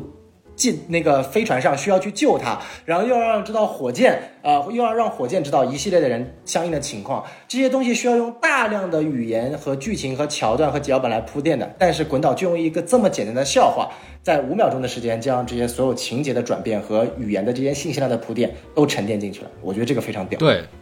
他这个讲就是说我们从一个剧情序列到另外一个剧情序列之间，它有一个转换的这么一个。一个点吧，然后它这个点就把它正好安插在了这个一个笑话上面，就非常有意思。然后不不只是不只是故事重心、叙事逻辑的变化、情绪的变化，对吧？然后包括这个我们一些角色需要做下一步的时候需要用到的信息量，它都已经给到了。我觉得这个确实是设计的是非常精彩的。然后呃，我说到这可以再补一段，我就特别我刚刚说了两个地方嘛，还有一个地方我觉得就是它是很常规，但是我觉得是一个很经典的设计，就是他们两个他们这个。本来就一队人在这个飞机上，另外一队在那个星球上面，然后。过了一段时间以后，完全彻底互换，就我觉得这个部分这是一个很好的结构，就是它作为一个营救，它是一个很经典的一个营救结构，就是本来 A 要去救 B，结果发现到那儿发现 B 已经回到 A 上了，然后反然后 A 反而到那个另外一个点上了，然后这个地方我觉得是一个非常好的，就是你要去玩这种营救任务，就是很做了一个非常有趣的这么一种结构，它可以把这个整个的这个都剧情给撑起来，我觉得这块是做的很好。嗯，它正好可以形成一种错位，这种错位是很有意思的。没错，没错。哎，我们刚刚也讲了很多的这个笑话。其实我我接下来想讲一点，就是讲也是这个影片相对来说比较争议大的一点。我想问问两位是怎么看？就是这个反派。大家觉得塑造的怎么样？因为啊，我记得之前跟 B A 聊过，我们一刷的时候都觉得这个反派其实问题挺大的。就是第一，他很弱，对不对？第二呢，感觉他就是他是各种意义上的弱。第二呢，感觉他很咋呼，然后感觉就像是一个弱版的这个康一样，对吧？所以说，呃，我特别想听听 B A 你对于这个就是这个叫至高进化这个很奇葩的名字的反派是什么样的一个感受？我我的感受也还是跟第一刷一样，就是我一开始我真的觉得，哎。有点味道，就是他在闪回里面，从那个手伸出来开始，呃，是挺可怕的。然后不停的做做一些肢解的实验，还有中间他不是把那个人把那几些猴子变变成那个吗？其实那个对于我来说是很恐怖的，因为我我对于我这种人来说，就是呃你把这种乌龟把这种猴子突然变成一个这种不叫恐怖谷效应吧？我我不知道是不是啊，就是其实我看这个是是内心是觉得有很恐怖，不是讨厌，不是讨厌他，是觉得恐怖，所以这个其实全部都会压在反派身上。我觉得反派真的他妈很会搞，嗯，他把这些东西把把火箭搞成这个样子，从一开始把那个头颅不是那个头颅给掀掉了嘛，呃，把火箭那个头颅不是盖了一个疤，就很明显他的脑袋不是被改造过了嘛，他从很多这些恶趣味的地方。呃，其实我对于滚导这些恶趣味呢，我不我不会觉得是不好的。其实我觉得自己的风格做得好，呃，能够贯彻到底，这是好事。然后他所有这些恶趣味都服务于，呃，火箭和反派这两个地方，所以一开始我是觉得非常好的，也不会觉得他那他不停的改造，改造这改造那，这些做出这些东西，那确实很恐怖嘛。我也觉得他那肯定比康牛逼多了。那康除了会聊天，那就是叫两下，他还会什么？他什么都不会。然后你看到了后面，后面那个火箭不是把他给撂撂倒之后，不是补了一句吗？你不是想呃把这个世界变好，你只是看不爽这个世界原本的样子嘛。这句话说的挺好的，是把这个反派给盖过，但是他就是不能，但是我不喜欢他一点，就是他不会打架，这也是我对于这个电影很大的一个很大的一个不喜欢的点，就是他，你说你有那个一镜到底，那是一个高光，那确实不错，但是说真的，除了那个还有什么可以看的？你你你你你你他那个火箭，他跳到那个什么树人身上，还有那个呃树人和那个星爵背靠背拥抱，还有。这些其实都是很常用的套路了，在在前面之前都是都看了无数遍了。他不是爬树人，就是爬那个那个索尔嘛。其实这个是就是两个人转圈圈嘛，对不对？然后不停的开枪嘛。我补一句啊，就那个星爵和这个树人格鲁特他们那一段其实是模仿了史密斯夫妇，对，这个有致敬的。我觉得那个段还是挺有意思的。我看的时候有这种既视感，对我还挺开心的。嗯啊。然后就是，比如说，你看亚当他打架，亚当打架是没有亮点的，没有亮点，就是因为他会飞嘛，所以会飞人就像 就像超人一样就冲嘛，然后他冲完就算了，然后那个后面那个谁，那个星爵也冲，就是抱了那个死胖子，不是也冲下去了吗？就这个太多了，你知道吗？就看太多了，所以我我我很多地方我觉得腻，就是来自于这些小小的这些地方，然后以至于后面也是，你你那个一镜到底这么牛逼，你为什么不多拍多拍几个？是不是？你多拍几个，你多拍几个嘛？你你后面那个本来你后面打那个 boss 的时候，你也可以这么拍的。嗯，就一个人使使用一个那个什么必杀技，你你把他连死，你连一套空猛出来其实是不错。但是结果就是，你为什么就打不过火箭呢？没有理由，你没有理由打不过火箭，你知道吧？就是这个反派他的能力还不如一条狗，是不是？是不是还不如一条狗？你那个狗都已经立了多大的功了？那狗从从从从开始到后面一路开挂。它是最有用的，嗯，所有很多人里面打架，最都不如一条狗。它那个超能力，那个狗的能力其实跟那反派能力是一样的，就是隔空移物嘛，就大家最最常见的，把两个东西分开，把龙把东西推开，就是 push 嘛。那那最后为什么反派他他就又又不行了呢？哎，你不要跟我说说他那这里不行那里不行，或者说什么什么的，其实这些设定这些东西真的不能解释。那结果呈现出来给我这个观众就是你太弱，你就是就是给我感觉就是你前面。你得很恐怖，但是到后面，哎，行，到时间你得下线了，没有时间了，你必须下线了，就给你一个很快的一个一个下来。就是我我对我对这个反派，其实我是觉得蛮喜欢的，就是他一直在讲的这个东西，就是这个有点这么什么，就是你刚刚提纲里写的那个东西，我也同意，就是有点像希特勒，就是他有一个呃完美人的概念，比方说希特勒会说雅利安人是一个完美的人种，对吧？然后越你越长得雅像雅嗯。你越长得像雅利安人，我越喜欢；你越长得像犹太人，我越不喜欢，对吧？然后人就应该长得像雅利安人这个样子，对。然后，哎，说到这儿，我其实会有一种感觉，就是火箭浣熊有一种犹太人的隐喻，你觉得吗？肯定啊！你们又来。对，就是我看，可以可以可以。对我看的时候就觉得，就是啊，头脑很聪明的这么一个东西，然后但是你不完美，我不喜欢你，我就要把你，我要知道你到底怎么。你你怎么去得到的这些东西？但是我又很讨厌你，就这种设定，就回到那个火箭浣熊就非常的犹太人设定。说到这的话，就是对他这个反派有一个非常讽刺性的描述，就是他那个反反 地球的这么一个设计，就是你在在你所谓的完美的这个社社会里边，依然会出现就各种烂人，会出现那种犯罪啊什么东西，所以也很好的批驳了他这个反派的一些呃所谓的一些幻想，认为人是有完美的这一个阶段的这么一个事情吧。对，所以，我我是觉得，怎么说呢？就是詹姆斯·古恩借由这个反派去表达了一些目前为止我们会在讨论的一些问题，比方说是不是就比如种族问题里边有没有人种至上这个观念，以及我们作为某种意义上作为统治者也好，或者作为执政者也好，他有没有一个权利来去规定什么是好的，什么是坏的，或者有没有权利去规定说这个世界上完美的情况是什么样子的，什么才是真正是。正确的、完全伟大的、光荣的，对吧？他有这么一个很好的讽刺在这个里边。我觉得这一块设计的话，呃，反派是体现出詹姆斯·古恩要表达的事情，但是反派本身他的威慑力，我觉得是不够的啊，是这么一个问题啊。嗯嗯，呃，我我是这么想的，因为我一刷的时候呢，呃，跟 B A 想的一样。呃，然后并且还我更加觉得，就是我认为这个反派最大问题是 low，它不是战力差，是 low，low 在什么地方呢？就是他口口声声的说我要去把生物呈现成最终极的样子，对不对？然后结果你发现他设计的终极样子就是把动物往人方向发展嘛，对不对？所有都是人化，然后就觉得他妈的，你你你你你宇宙这么大，你居然觉得人形生物居然是这个世界上最就整个宇宙中最牛逼的高阶进化的东西，你也太 low 了吧？然后结果，然后我们来到了反地球，然后你居然，然后我就更懵了，说你他妈的居然觉得乌托邦全宇宙这么多地方，你居然选择的乌托邦是往人类方向上去靠，我都觉得星爵说的太有道理了。What the fuck are you thinking？你也太 low 了吧！所以这是我一上时候觉得最大的问题，它太 low 了。但是在我二三删它的时候，我会发现一个很重要的点，low。是这个反派最大的一个需要去称赞的优点，甚至说滚导就是要把这个反派设计的 low，甚至刚刚大家前面所总结的，就是我认为的一开始很有威慑力，慢慢变得越来越拉垮，是滚导故意安排的，因为这个反派跟银护前面两部的反派有个截然不同的区别，银护一的反派是这个所谓的那个。李佩斯饰演的那个叫做什么罗南，二的反派是一个星球一哥，他们都是那种非常大量级别的，就是真的就是要一个是同化整个宇宇宙，要变成自己，一个是要毁灭更多星球，要实现统治者。但其实三的反派至高进化是一个非常对于银河护卫队来说非常私人的反派。他为什么非常私人呢？我觉得他是呃，滚导在做第一部的时候就已经非常想好了第三部的反派。首先第一点，至高进化在漫画里面是跟火箭浣熊是没有关系的。啊，他们两个人之间是没有任何关系，反而他跟 Adam Warlock 是有更多的关系的。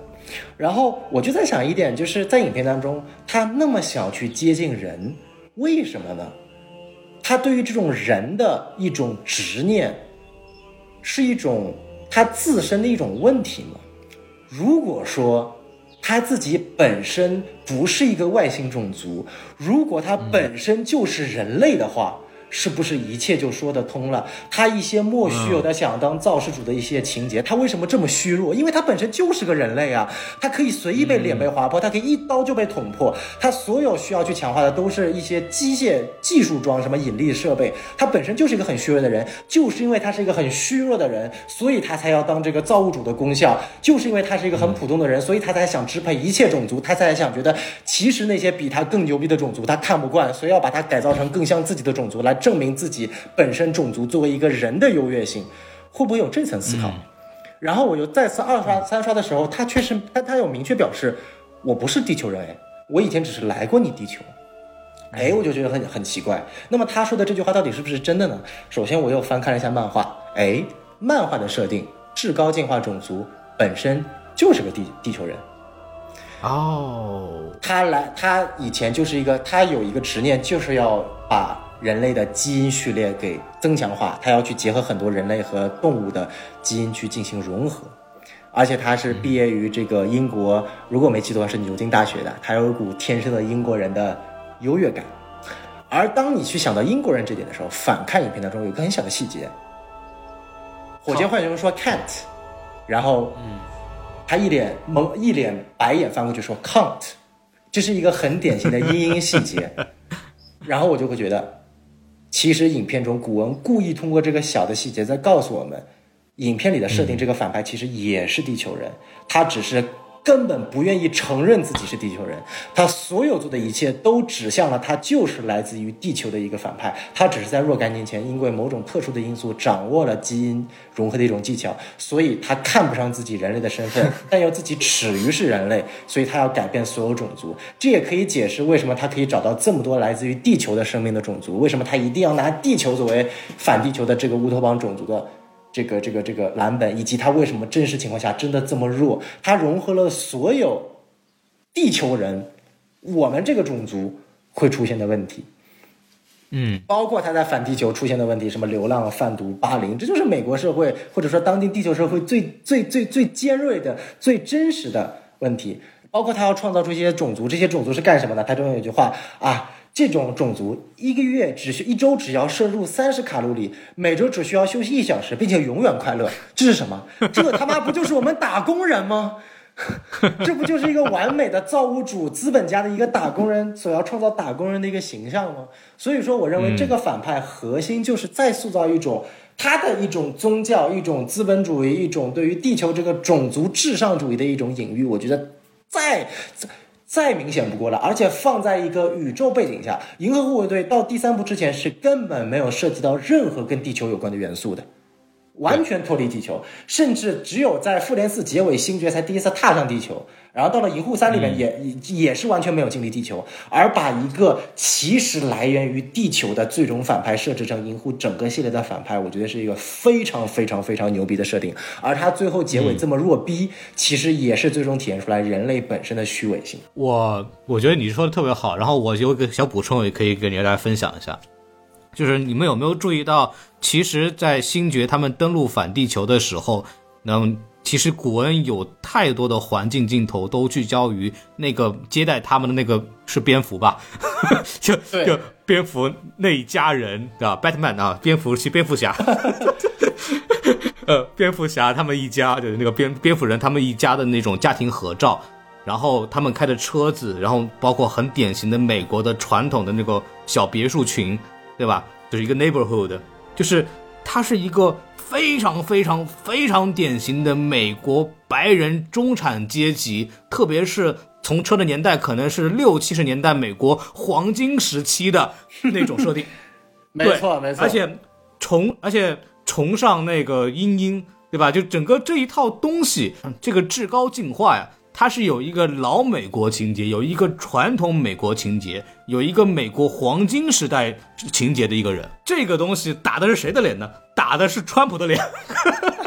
就是就这个詹姆斯·古恩是一个非常典型的，跟好莱坞很多的创作者一样，他是一个很典型的自由主义者。对他是一个自由派的，他是一个蓝影蓝正蓝蓝影的一个人。然后蓝影相对呢，就是很不屑于这种很传统的。这种古板的那种美国价值观，那种白人至上主义也好，中产家庭这种也好，等等，就就所谓的这个小小富经小富间的经济也好，等等等等的这种东西，就是他其实是在抽这部分的这个脸，他其实也是把他的一些政治取向、这种意识形态的取向，也通过这个东西表达出来了。我觉得这个是非常有意思的。没错，没错，而且我还再补充一点，因为刚刚 B A 提到了，就是有个特别搞笑的点，就是最终感觉还是人不如狗，对不对？我觉得这点说的特别好。为什么？我觉得人不如狗也是古文特别设计的一点。这个狗叫 Cosmo，它呢在银护一二里面都有出现过，大概就几秒钟。啊，就是非常非常快。为什么在第三部里面给了如此着重的戏份呢？我觉得是有特殊考虑的。首先，因为这只狗本身它所代表的也是跟火箭浣熊一样，是一个被改造的生物。它其实也是有悲惨的过去的，它来源于一个真实的苏联的情况，就是为了当时苏联要找一个这个所谓的一个生物发射到太空去看这个生物的情况，所以就选了一个牺牲品，就选了这只狗。所以说这一个真实情况的隐喻，当然日常乳苏啊，这个这个这个这个精素分子不要骂我啊，就是真实的情况就是苏联为了一己私欲，把一个生命啊要送到太空去进行一个实验。我们不管这个事情本身它最终的这个这个想表达什么，但是它最终表达出的意向是这个。哦，对对对对。呃，我我我补充一下，我补充一下，美国也干了啊，对，美国也干了，都干了，只不过这个苏联这个事儿比较搞笑，对吧？而且最最干的比较早了，对不对？然后再加上这个这个事情比较这个这个有名一点，所以就选择了他这个形象 Cosmo 出现在这部电影里面。而 Cosmo 为什么他的能力又跟呃，所谓的能够去改造一切生物的至高进化有相同呢？我觉得就是要设计。最终为什么要 Cosmo 选择让 Cosmo 去用他的能力去撑起那个面板，就是要告诉你，他妈的被改造生物的能力远比你他妈这个创所谓的造世主要牛逼的多。这个我觉得也是个，这个我觉得是一个非常非常明确的隐喻。包括 Adam，其实你三刷理解了至高进化所代表的这个创世主隐喻了之后，Adam Warlock 的设定你其实也能够理解了。因为 Adam 他亚当这个名字本身就非常宗教化，而且他也是一个，他被创造出来是 Sovereign 那个种族最牛逼、最牛逼、最牛逼的一个存在的，他反而已经其实是映射出了这个呃至高进化他所想的去创造出的在那个种族最高级的存在了，但是为了要去抓到火牛浣熊，提早把它释放了，所以导致他的身心是不健全的，他其实也是预设着、隐喻着一个被。制造出来就是象征着完美，但其实有很多缺陷的一个不完美的造物。当然，它最终在整个影片中的 这个、这个、这个一些细节的铺垫还是相对来说比较弱了一点，戏份少了一点，比较突兀了一点。但是最终加入银护，我觉得是有理由的，因为它同样加入了一帮不完美的、有缺陷的人，这是他真正所要去他适合的一帮人。而不是跟任他的造物主在一起，这个鬼混厮混，所以我觉得就是呃，可以看到每一条线，如果把反派的这个利益你立在这里，去看下面的每一个看似相对来说比较突兀的角色，它都是在脚本当中有存在的必要性的。当然，你说这个 Adam 最终在实行过程阶段确实实行的不好，这个我承认，但是在脚本阶段，我认为它是有跟反派之间的互动性的。我觉得就我觉得这一段其实是非常好的，就是我觉得呃至高进化的这一个反派设计，其实你要跟以往的漫威反派比的话，它可能是我觉得虽然说在执行上不好，但它其实是利益上最深远的，也最有这个可以讨论度的这么一个角色了。我觉得是很有趣的。嗯，说古恩确实是一个很有想法的这么一个，而且他是很 underdog 的，就是他很以下克上，他就特别喜欢这种小人物，把一个。追求完美的这个类似于造物主这样的人给干掉，然后把他的价值观给打破掉，这我觉得是非常古人的那种价值观。那个、那个、那个，我插一句啊，嗯，就是其实这个是我觉得小宋老师说的挺有道理的，但是也是非常可惜的。呃，我们假设他说的是对的，那么他确实具备这些利益，那我觉得也非常合理。但是，呃，你得让观众去有二刷、三刷，并且能够让观众去喜喜欢上这个反派。你举个例吧。嗯，不说别的电影，你你单说奥创这个角色，你你觉得他利益不好吗？你你你觉得这个这奥创其实很直接的这个这个利益，人人和 AI，甚至是现在当下也是一个非常热的一个话题，嗯，对吧？然后奥奥创帅不帅？这当然帅啊！你看人家那个飞行的那个骚，那个那个那个那个走位，还有最后奥创和幻视是不是两个哲学对撞？那那那那些对话。幻视和奥创这两个角色，本来你看这两个利益，如果真的按照他按照小宋老师这个这个这种逻辑去思考的话，其实也可以解读出很多东西。但是奥创他就偏偏不出彩，是不是？奥创他偏偏就好像呃就被一些梗图，你比如说美国队长拿拿盾牌勒他脖子，嗯，你就就被这些给冲掉，其实很可惜。就是我觉得每一个导演他在拍的时候，他肯定是有心的，他利益肯定是非常大的，但是可能就是你知道吧？就是。这个不是怪导演啊，我是觉得是框架的问题啊，就是漫威这个框架的问题，就是说他已经在，其实这个我说过很多遍了，就是你一个导演，你进入到这个漫威的这个这个这个环境里面，首先他的这个选角是给你定好的，然后他的起源也是给你定好的，结局他妈的也是给你定好的，里面必须得安插的东西也是必须得有的，比除了 LGBTQ 就是一些笑话，当然你可以说你有你自己的风格，你可以搞真正的搞笑，但是还有一些结局，比如说反派他。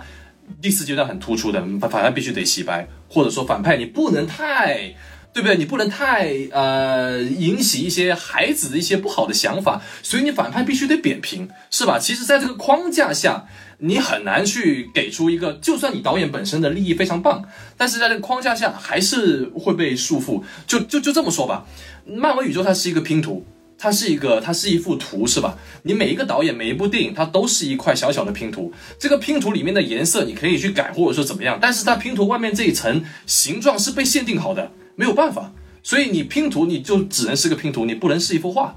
所以我想表达就是，呃，很多就是你利益再好，但是在这个。在这个框架下面，你呈现出来的效果，它已经被改成就没有那么的吸引人，所以很少有人会去思考说啊，这个反派，嗯，他到底为什么要要要要要要是把这个黑人的皮带 焊的那么死呢？或者或者什么什么之类的，这这些思考就很难去展开了。我想表达是这个意思。对，反正就是他要做娱乐化嘛，就说白了就是他逻辑就是说，如果你不看这个东西，你没看懂这个东西，或者你没往那儿想也无所谓，他也能看，啊是是这么一个事情。对，当然你一说到黑皮这个事儿，就是这个人。这个这么一个老白男，典型的美国红脖子，然后 贴了一个黑人的皮，也是非常有意思的。对，因为在漫画里面 是啊，这个也可以解释。他在漫画里面是白皮的，然后在电影里面被改成了黑皮，啊我觉得这也是一个蛮有意思的点。当然，像刚刚 B A 所说的奥创，我觉得奥创还是有点区别的。第一个呢，就奥创它本身不是由一个人去扮演的，它还是一个相对来说我们叫做 C G I 的角色。我个人非常讨厌 C G I 的角色，不管是奥创还是荒原狼还是达克赛德，就是我认为它最欠缺的是什么？就是你没有办法法跟反派共情，或者你没有办法真正理解反派，因为他没有任何的表情。所以说，在复联二的问题，我觉得是 B A 所表现出这部问呃这部当中你刚刚提到的问题是在复联二真实存在的，它有一个很宏伟的框架 A I 什么之类的，因为这个已经被讨论的太多了，但是这个东西它没有很好的执行，因为它没有办法执行，呃，因为你是顶着一张机器人的脸，你没有办法真正表达你这个反派真正想塑造的一些价值观念和取向，让你真正能够共情这个反派，但是反而我觉得。银护三是可以的，他就是体现出了很多这个反派垃圾的瞬间。他会喝醉酒，然后在监狱里面到处找这个 A one P one three，然后他会那种当发现自己的造物比他自己聪明的时候，会突然崩溃，对着他大喊。然后他看到自己的造物会在那边哭泣的时候，他会学自己的造物哭泣，然后在那边嘲讽他。然后他他会特意把自己被抓了的脸用皮去挡住，来来来来刻意去体现自己的，就是遮挡自己的不完美感。就他有很多细节能证明出来，这是一个人，这是一个虚伪的人，这是一个不完美的人，这是一个其实本质很懦弱的人，来反衬出他的这个造物主形象的假。包括其中有一段，他甚至被自己的，我不知道他那那些人他是他的手下还是他的造物，我估计其实也都是他创造出来的。就是那一刻，当你如果你是一个造物主，你想想看，你被你自己手下的造物所背叛那种感觉，然后你再突然爆发，把自己手下的造物都给杀死，那种感觉，我是真的能够去感觉到那种反派的不一样的感觉。你既能够去体现出他的那种傻逼、那种虚伪，但你也能够体现出那种他的那种失望、那种那种那种很很悲愤的这种情绪。这个是我认为古文做到的这一点，而在复联二的尾灯其实是没有做到的。总我就还是那句话，古文老师啊，这个才华不止于这部电影，我相信他以后还会出现非常会出现非常牛牛逼的作品的。啊，你你就别别别别。别这么立 flag，到时候超人也许一旦很烂呢。我们如果继续聊会银狐三的话，我觉得刚刚我们基本上把这个人物的塑造都聊完了，我们不如聊聊在这部电影中出现的一些呃小彩蛋。我觉得，因为这部电影作为的这个银护系列的最终章，它有蛮多呃，不管是呼应前作的，还是致敬很多其他电影的一些彩蛋，我觉得还是啊、蛮有意思的。我先提一个嘛，到时候如果大家如果有有有有有想加入的，可以去随时加入。我先提一个，就是一开始在第一场大战，在 Nowhere 的大战的时候，不是这个。呃，亚当术士把格鲁特啪给打爆了，然后他头给扯掉了嘛，对不对？然后结果格鲁特手伸出来的那个就是啊、呃像蜘蛛一样的四角，那个镜头就是一个头，然后直接配上蜘蛛的那种四角的那个偏诡异荒诞的那个场景，是直接致敬于我非常喜欢的来自于南加州大学毕业的导演约翰卡彭特的一部最著名的电影《怪形》。《怪形》里面就是啊、讲述的很多有个。像寄生虫一样的生物会突然寄生到人的身体，然后迅速同化人的变，让它变成怪物，然后你永远无法分辨出来谁是怪物谁是人。然后其中就其中只有你把它用火烧的时候，它有一个怪物才会突然从人的身体里面脱落下来，然后变成一个头，哦然后一个那个非常恐怖的一个画面。然后那部电影那个我想到的是《玩具总动员》，啊，对，也有一样的镜头，就是对《玩玩具总动员》那个镜头就是致敬怪形的。啊，对，然后《怪形》这部电影的主演其实也就是 Kurt Russell，就是在《银河护卫队二》里面的 Ego 的扮演者。哦，连上了。嗯，哎，这都连连上了。然后呃，包括 Ogre Corp 和那个整个的这个肉体的那种设计啊，明显致敬于这个大卫柯南伯格。然后以及我们刚刚前面聊了很多的那个五颜六色这个无线电台那个衣服的那个设计啊，它其实也是一个也是一个致敬，它致敬是二零零一太空漫游里面的那个宇宙服。没错。那个很帅的，而且那我当时我记得二零零一太空漫游出了那个手办，然后还是限量的，我没买到啊。那个橙那个橙色太空服或者这个黄色太空服都让人印象非常深刻的。没错，然后我我提一个很小的细节吧，我们就是呃，我们前面讲到不是他们一行人落入那个反地球，然后进入了一户美国中产家庭里面，你们有注意听他的那首歌吗？他的那个那个男人在放的那首特别洗脑的歌，那是一首日本的一个 Vocaloid 放做的一首日本歌曲。哇，啊，你先想一下，就那个年代，一个美国中产家庭的人听着日本的歌曲，你想想看他在讽刺什么年代好的啊啊，那个那个那个不是那个什么那个那个什么什么什么初音还是轻音啊？呃，对，有点类似于，但它不是初音未来，但是很类似于初音未来的歌。哦，然后，如果你仔细听那个在飞船里的那个，就很多银色头发的外星人，他们的外星语很多都是日语。想想看他在讽刺些什么？秋秋对我觉得秋秋，哎，包括那个最后 那挺可爱的。那个火箭浣熊让他们赶快走吧，domo domo domo domo，哎，domo 非常典型的日语了，对不对？他在讽刺些什么啊？我觉得这也是特别有意思的存在。然后有有一个彩蛋啊，我觉得也可以跟两位聊一聊，我觉得这个肯定可以聊，就是古恩呐又让他的老婆过来客串他的电影了。哎呀，他古他老婆演的啥这次？就是那个在《Ogo Corp》里面的那个以不断通知人啊，又又又又银河护卫队又来入侵的那个黄色皮肤的那个人。啊。啊，给的镜头还挺很多多，镜头了，很多很多，其实真的很多。嗯对，我不知道大家怎怎么看这件事情。挺好的呀。没。有这个，无所谓吧。这个其实我我在刚刚发的视频里面我还盘点了一下，其实这个我说了是调侃，并没有说什么不好，拖家带口没什么不好的。嗯，但是说真的，他拖家带口，他老婆这个我是挺反挺反感的，因为其实除了他老婆之外，你看他弟弟。他演的黄鼠狼又演这个嘛？大家都知道吧？演的黄鼠狼又演这个鱼鳍头欢欢浣熊，啊啊啊！还有那个那个史泰龙嘛，那个鲨鱼王和史泰龙嘛，还有那个 T T T T K T T K 那个断臂 T T K，对对对和那个螃蟹男啊，那个红红脸的那个女孩，对，哎，好漂亮。其实螳螂女，螳哎，好漂亮。螳螂女对那个捕鼠女，没有不是捕鼠女螳螂女其实在新自杀小队也有出现，他们在酒吧里面唱歌的那个唱歌舞女。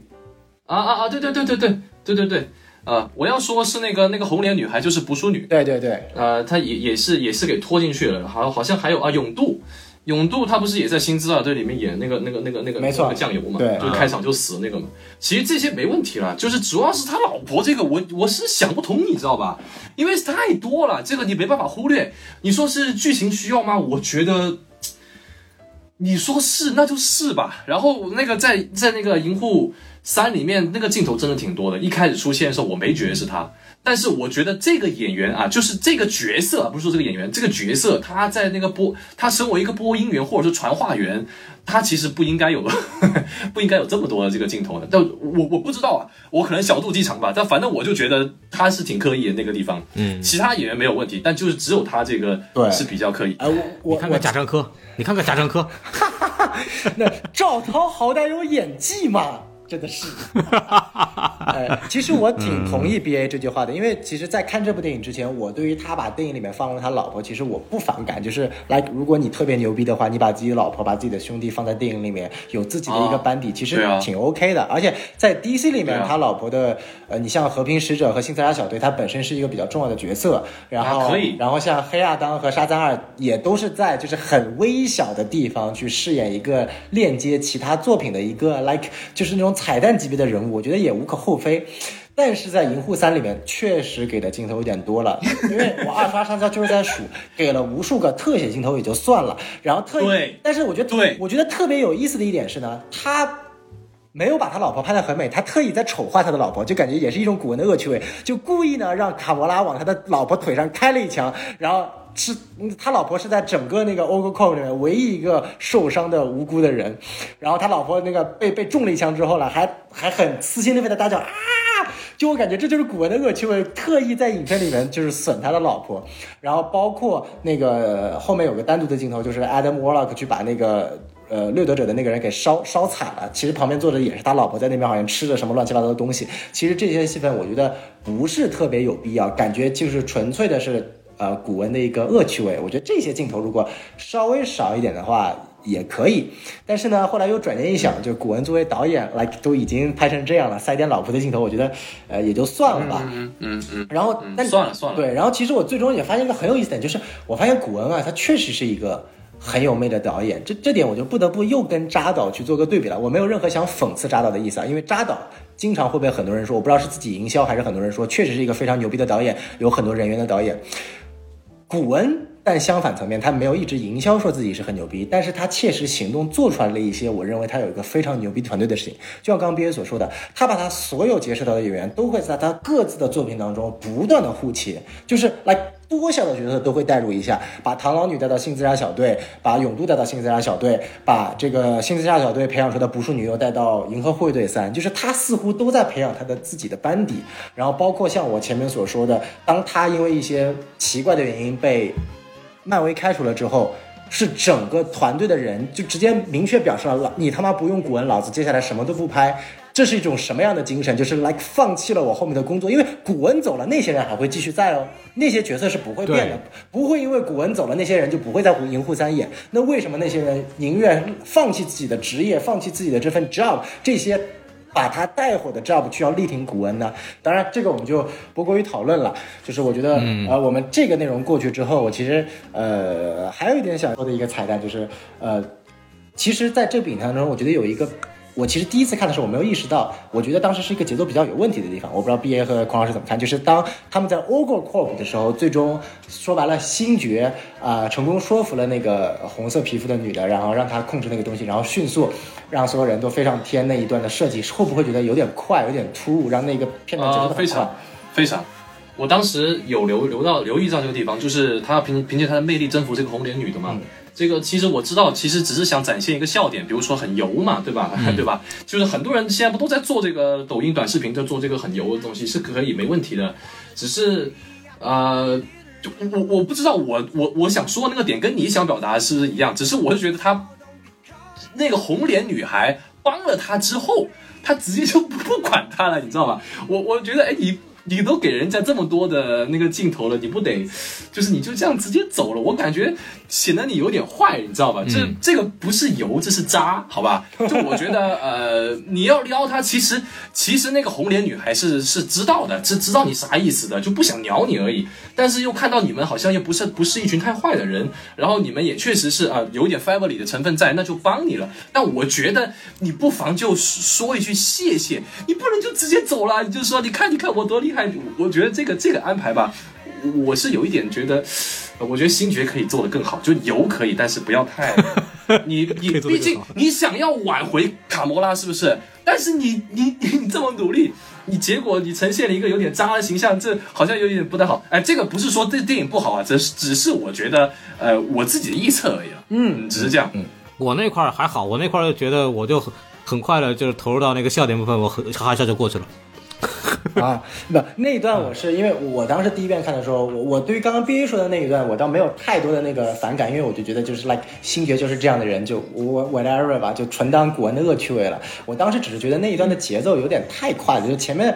就是大家都陷入了非常大的危机，我那时候真的以为什么他妈的 Drax 可能会死，对吧？因为整部影片一直散发了一种 肯定有人要死的 vibe，对吧？然后你不知道什么时候会死，然后结果就突然就是啪，所有人就升天了，然后星爵就控制那玩意儿，然后飞船就进来了，就走了，觉得有点太快了。然后结果当我二刷三刷的时候，我发现这其实居然也是个致敬，致敬的是什么呢？哦，它致敬的是第一部，第一部在监狱里面，火箭浣熊就是用同样失重的方式让整个监狱的人同样也飞了起来了。所以星爵在第三部也用，就是这个桥段，尽管他实施的也不到位，但是我觉得他设计这一段的目的，也是为了跟第一部做一个小的互动的致敬，这是也算是一个小彩蛋了。我觉得当时我第二遍、第三遍在看的时候，才猛然想起来第一部的这个设计，啊，我觉得还挺有意思的。所以说还挺逗的，就对，就是我我我就包括那个时候，因为我的脑子里想法，因为他们本身去那个地方就是为了去救火箭的，然后星爵作为火箭最好的朋友，他用这种其实火箭在第一步用的方法去解决了这个问题，哎，其实从来从书面 writing 层面来说，是一个蛮有意思的这个这个这个这个做法。如果他对，如果他用一句台词带过去，或者说那边的节奏不会这么快的话，可能呈现的会更好一点。因为不然的话，我一刷的时候我连反应都没反应过来，就说我操 fuck 这么儿戏吗？突然就飞起来，然后大家都逃了。啊，我我你这么一说，我突然想起那块儿确实是转的很快，而且你可能会没有就没有搞明白怎么，因为你他在他在操作的时候你是看不懂，他是要把他们飞起来的，对，所以他们突然飞起来的时候，你会觉得哎怎么就飞起来了，然后就结束了。你们会有这种说到这个，说到这个，说到这个致敬和那个对应啊，其实一开始他宣传不是说谁谁谁会死吗？啊就谁都有可能死嘛。但是我看完电影之后，我觉得如果最后一些人死了，那这个电影真他妈的牛逼。就是你 你说，如果他真的按照永度的死法让星爵也直接死的话，哇，那就很牛了。因为我你知道吧，我刚才不是说了，我说漫威有这个框架在这里嘛，你你人是不定，你不能死的，这角色我以后要用的。那如果他真的把星爵搞死的话，那那那真的是牛。星爵死的话，这电影就就就我我我不敢说他什么。然后还有浣熊，他如果死了，就他在救了这些这些。假如吧，你说你要以后用浣熊，是不是？你有那么多浣熊，你怕什么？你把他们救出来以后，他继承你的意志嘛，是不是？不差没有浣熊用的。如果浣熊在拯救这个小动物的途中死了，哇，那我觉得真的是牛。这电影真的是牛。那又又对应，然后又又有一个非常。又可以，哎，这个结局也没有说，也也没有说没有给你一个很好的归宿啊。毕竟其实已经完整了嘛，这个角色已经完整，就像钢铁侠一样，对不对？钢铁侠就是因为 就是因为死所以升华了嘛。所以我觉得就是让让让浣熊和星爵两个人，一一一其中一个人死是很好，两个人一起死，哇，这个电影就直接，我跟你说，绝对不会有什么差评，直接就直接九分打上，绝对不会往下。嗯，这这是他做不出来。很多人都说说那个说这个是漫威刹刹得得刹车嘛，其实我我觉得就是这个原因。嗯，如果说我就我就随便乱猜吧，滚导的 我滚导，我觉得他可能。他有这个可能性会这么做的，就直接让其中一个角色角色死掉。但是你像树人一样嘛，又不是没死过，树人死了，你重新诞生个新的树人嘛？你说他俩，你说他，其实我更喜欢第一部那个树人那个那个造型设计啊，仅仅只是造型设计啊。然后这个第三部的树人呢，他最后他头被砍下来之后，他不是在恢复的过程中，不是有一个类似神经系统的一个。恢复的那个过程嘛，好帅哈！我觉得那个也很帅。没有，我想表达就是人是可以死的，星爵是可以死的，意志是可以继承的。如果你把人物给弄死了，比比如说，比如说呃，卡莫拉结局很好，星爵死了，然后呃，然后这个这个这个火箭浣熊也死了，然后又又有迎迎来了更多的火箭浣熊，或者就一只吧，行吧，就是他曾经跟火箭跟跟这个跟火箭呃鼻子碰鼻子那一只吧，然后在在新的银河护卫队里面。登场哇！我觉得，我觉得这个很符合我的胃口，就真的，我觉得人生就是这个样子，就是有有出生，也有也有也有死去，还跟你老爸永度对应一下，死在外太空，呃，也可以，你也可以说对应这个乌木猴吧，反正我觉得很好，这这这是我要我突然想要 Q 的，嗯。我觉得就是 B A 正好提到了一个非常有意思的点，就是我们就是我之前也以为火箭浣熊会死，因为很多射频，你知道吧？操，其实 很多射频在朋友圈里面这个传播，然后搞感我我还我真以为他死了，但后来其实这个片子里没没有什么重要角色去世嘛。对吧？然后这个部分其实大家也会有很多讨论，说到底这个这个有没有死人？就到底死人这件事情是不是一个必要的东西？说如果这个这个里边没有在结局里面没有安排死人，是不是他就他就太太过于这个正常了，或者怎么样？我觉得这个我们可以去讨论一下。这个小宋老师，你有什么说法？哇，这个我我我可以说是完全完全不同意 BA 的观念。我认为。任何一个他说的人死了才是最 cliche 的做法，才是这个 MCU 它本身做一个 MCU 该有的做法。什么死一个人继承一个意志，我觉得就是滚倒的本意就是要让所有人开开心心的活下去，因为这个才是符合了整个银护系列真正的内核。这也是为什么我在二刷三刷他最后那首歌响起来的时候，我才认为我才会就是来。我看完之后哭得很凶，因为我觉得不死比死更加的让我悲伤，因为死了就是他最终的归宿，对于角色，对于观众来说都是最终的归宿。但是没死，角色还在成长，我们没了，因为这些角色，我相信除了星爵、银河护卫队和其他角色，永远只要古恩在的一天，只要古恩还有发挥意识。能够决定这个作用，其他角色永远、永远、永远、永远不会再出现在银河护卫队和 MCU 的任何一部 IP 作品里面，这是在银护三的结尾既定的了。其实就像他们死了一样，但是古文不会让他们死。为什么我这么说呢？就是我今天去想聊，就是我为什么那么喜欢《银护》这个 IP，为什么一直说 MCU 最好的作品是《银护一》？其实从本身的剧作质量来言，《美队二》也是非常牛逼的作品，甚至《美队二》也许比《银护一》更强。但我为什么？这是我私心的看法，我非常喜欢《银护》这整个 IP 系列，因为它太 relatable 了。美队二，它它很很很牛逼，它的内核很深，它有政治隐喻、政治讽刺，有政治惊悚，但它很难去隐喻到我们每个人本身，每个普通人。但是《银护》这个系列，它本身主打的就是每一个角色，它的塑造都是为了去契合我们每一个看电影的观众。整个 MCU 是在不断往前推进的，所有 MCU 都为了这个宇宙的规划，每一步都在做铺垫，每一步都在往前进，每一步都在引入新的角色、新的情节、新的宇宙事件大危机。只有《银护》这个系列，它在做一件反的事情。为什么《银护》这个系列它要用那么多七十八十九十年代的歌去铺垫？是因为好听吗？不是，是因为《银护》整个系列的最终的 theme，它的主题是怀旧，是恋旧，是守旧，是活在过去。尽管它是一部科幻片，它每个人都在宇宙的深处进发的探险，但所有人的最终归宿都是还被囚禁在过去。而《银护》三部曲的核心就是一步一步一步通过这个《银护》的每一部电影在解锁这个过去。我们第一步的核心叫什么？叫做 Learning to Share Pain，教会我们如何能够去分享自己的痛苦。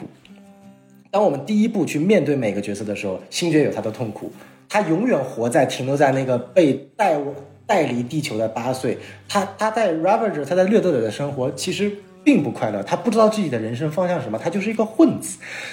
火箭浣熊那时候也被刚被改造，他只能跟格鲁特在一起。德拉克斯陷入了复仇的焦虑，呃，格莫拉和星云都活在灭霸的阴影下面，但所有人都有痛苦，但所有人都不知道怎么共享痛苦，所所以所有人都被表现的跟一个 douchebag 一样，都跟一个混球一样，都在掩盖自己的痛苦，而只有在影片的最后，当星爵手握起力量宝石，一个人无法承受的时候，他终于握起了象征自己母亲的那双手。在影片的一开始，他没有握起母亲的手，所以母亲去世了，他远离了地球，他失去了自己的人物的情感链接。但是当他握起了格莫拉的手，握起了德拉克斯的手，握起了火箭浣熊的手，每一个角色都完成了自己的人物弧，学会了如何去 share pain，分享痛苦。他们走出了第一步，这也是为什么格鲁特在最后会说出 We are Groot。那也是第一步，走出了第一个所谓的人物弧的进步。但是第一步的进步不代表他们就走出了过去了，所以就引来了第二步，引来了星爵的背后的父亲天神。那第二步的主旨是什么？第二步的主旨叫 learning to accept flaw，如何去接受自己的不足、缺失。这也是为什么星爵在最后说，Why not be a normal person？我不想当天神，我不想让你成为我的父亲，我不需要成为一个非常牛逼的天神族的人，我就当一个平常人，有什么不好呢？所以有那一段新，呃，有那一段永渡和火箭浣熊的对话。永渡说：“我特别了解火箭浣熊你的遭遇，因为你就是我，我们都是这样的人，我们都有无穷无尽的痛苦。但是我们不仅要学会分享痛苦，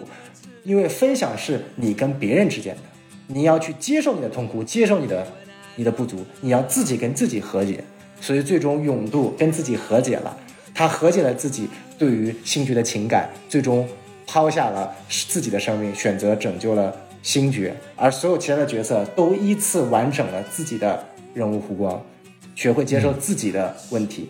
但是接受自己的问题依然还没有走出过去，依然还停留在过去，所以这也引入到了我们的第三部的主旨，我认为。就前面所说的都是我认为的，没有什么滚导说的，或者是谁说的，就是我自己觉得的《银护三部》的主旨。有些人会认为《银护三部》的主旨是什么家庭啊，是是友情啊，我认为都不是。最终它的主旨是什么？第三部的主旨是 learning to move on，是你要往前走。因为《银护》，《银护》这个系列我为什么这么喜欢？是因为我认为《银护》里面的每个角色，他们的最终归宿都不是银护。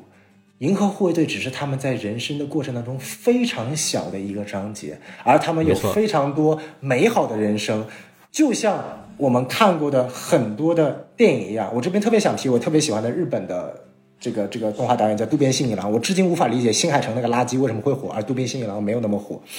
啊，这个新海诚的粉丝不要不要骂我啊。就是渡边信郎有两部非常牛逼的作品，一部叫《星际牛仔》，一部叫做《混沌武士》，是我两部超爱的作品。这两部都是公路片，一个是武士时期日本这个武士时期的人的故事，一部是星球宇宙探险的故事。其实《银河护卫队》有非常地方都是致敬啊、太空牛仔的，他们都是讲着一帮完全不相干的人，因为各种各样的原因聚在了一起，而在最后，最后他们的结局不是死亡，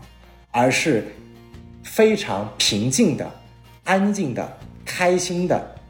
非常默契的离开了彼此，因为他们已经实现了自己作为一个团队的所有的心结了。接下来他们该进行到人生的下一步了，而这些人不会出现在他们的人生过程当中，因为所有人都走向了不同的方向。这个才是最让人心痛的一点，因为所有的角色都不再 stuck on the past，都已经 move on 了，而我们观众作为一个观众，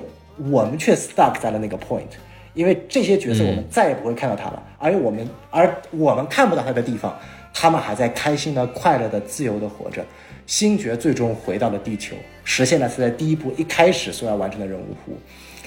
螳螂女她本身她的能力其实就是对她这个人最直观的体现，她叫 empathetic power，她的能力是共情别人，她的能力是改变别人的情绪，她本身是没有自我能动性的。她自己在影片里都很打趣的说，没有人听我说的话，甚至在影片一开始的时候，大家建议去那个。螳螂女去摸一下星爵，其实的意思是就是让他能够去改变一下情绪嘛。然后格鲁特开了一个玩笑，大家认为就是开了一个很古恩、很黄色的笑话，把那个摸理解成另一种意思。尽管这是一个看起来不是很政治不正确的笑话，但其实它也是有深意的。它是其实就是在点出螳螂女在整个团队中就是一个边缘人物，而螳螂女在最后她意识到了这一点，所以他必须远离。银河护卫队和、和 ego 对他来说都是一样的存在，都是压抑他的存在，都是把他当做工具的存在，所以他必须远离。他选择了远离这个地方。然后我们来看火箭浣熊和星云，星云是作为一个杀戮机器而诞生的，最终他成为了一个文明的领袖。火箭浣熊一开始是作为一个机械而存在的，最终他变成了一个新一任的银河护卫队的领袖。每个人都实现了自己在最开始他最不愿意接受的东西，而获得了最终他获得了他最需要的东西。我认为这些东西是远比死亡给到你的是更深刻的层次的丰富，因为死亡太简单了，就是死了嘛，对不对？因为死亡是一个最最最最廉价的一种在影片中的告别死方式。钢铁侠为什么最后死了？他妈的是因为演员太贵，没法续费了。如果能继续演，谁他妈会让他死啊？对不对？钢铁侠的死呢是铺垫了 like n 多部电影、十多部电影，最后让他死，是因为没有办法的。一个好的角色的结尾，我认为一定不是死亡，因为死亡是一件非常呃廉价的方式。而当这些简单。对，而而而当最后就是，其实我最后没有提到一点，就是大家在影片中最后看到 Groot 最后说了一句这个 I love you guys，对不对？他说了一句这个英文，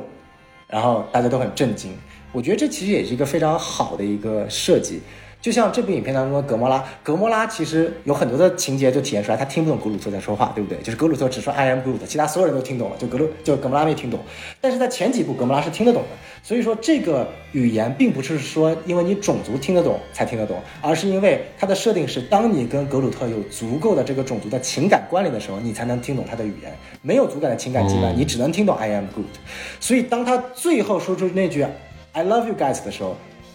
是代表了所有的人，我们千千万万的观众，观影了银护十多年的观众，在那一刻千千万万的孤岛被格鲁特连接在一起，我们终于读懂了格鲁特的话，我们终于成为了银护中的一员。而就在这时候，银护解散了，我们再也看不到银护了。也也许因为 MCU 未来的安排，星爵还被逼着他回归。The legendary Star Lord will return，因为 fucking MCU 一定需要他来继续卖票房。但是银护从此不会再出现了，因为他的故事就在这里结束了。剩下每个人都有他自己辉煌的过去，最终活在过去的是我们每个观众。所以当我领略到这点的时候，我才在三刷结束的那个晚上，我哭了半天，因为这十年来对我来说的情怀就此完结了，我以后再也看不到他。这个电影它很像什么呢？就是它其实很像，呃，宇宙探索编辑部。对呃它它讲的是一，它讲的是一个神经病如何找如何自愈的这么一个故事，而这个银河护卫队这个团队，对于这个团队里所有的人来说，它是一段治愈的旅程。嗯，他在这个团队里边完成了成长，完成了治愈、自愈，完成了就解决了自己内心里来长久的问题。从从此之后走出来之后，你又是一个健全的人了。他讲的其实是这么一个事情，所以死亡是没有逻辑的。他就他们是不应该死的，因为他们的生活才刚刚开始，在他们离开银护之后才才刚刚开始。钢铁侠是不一样的，钢铁侠是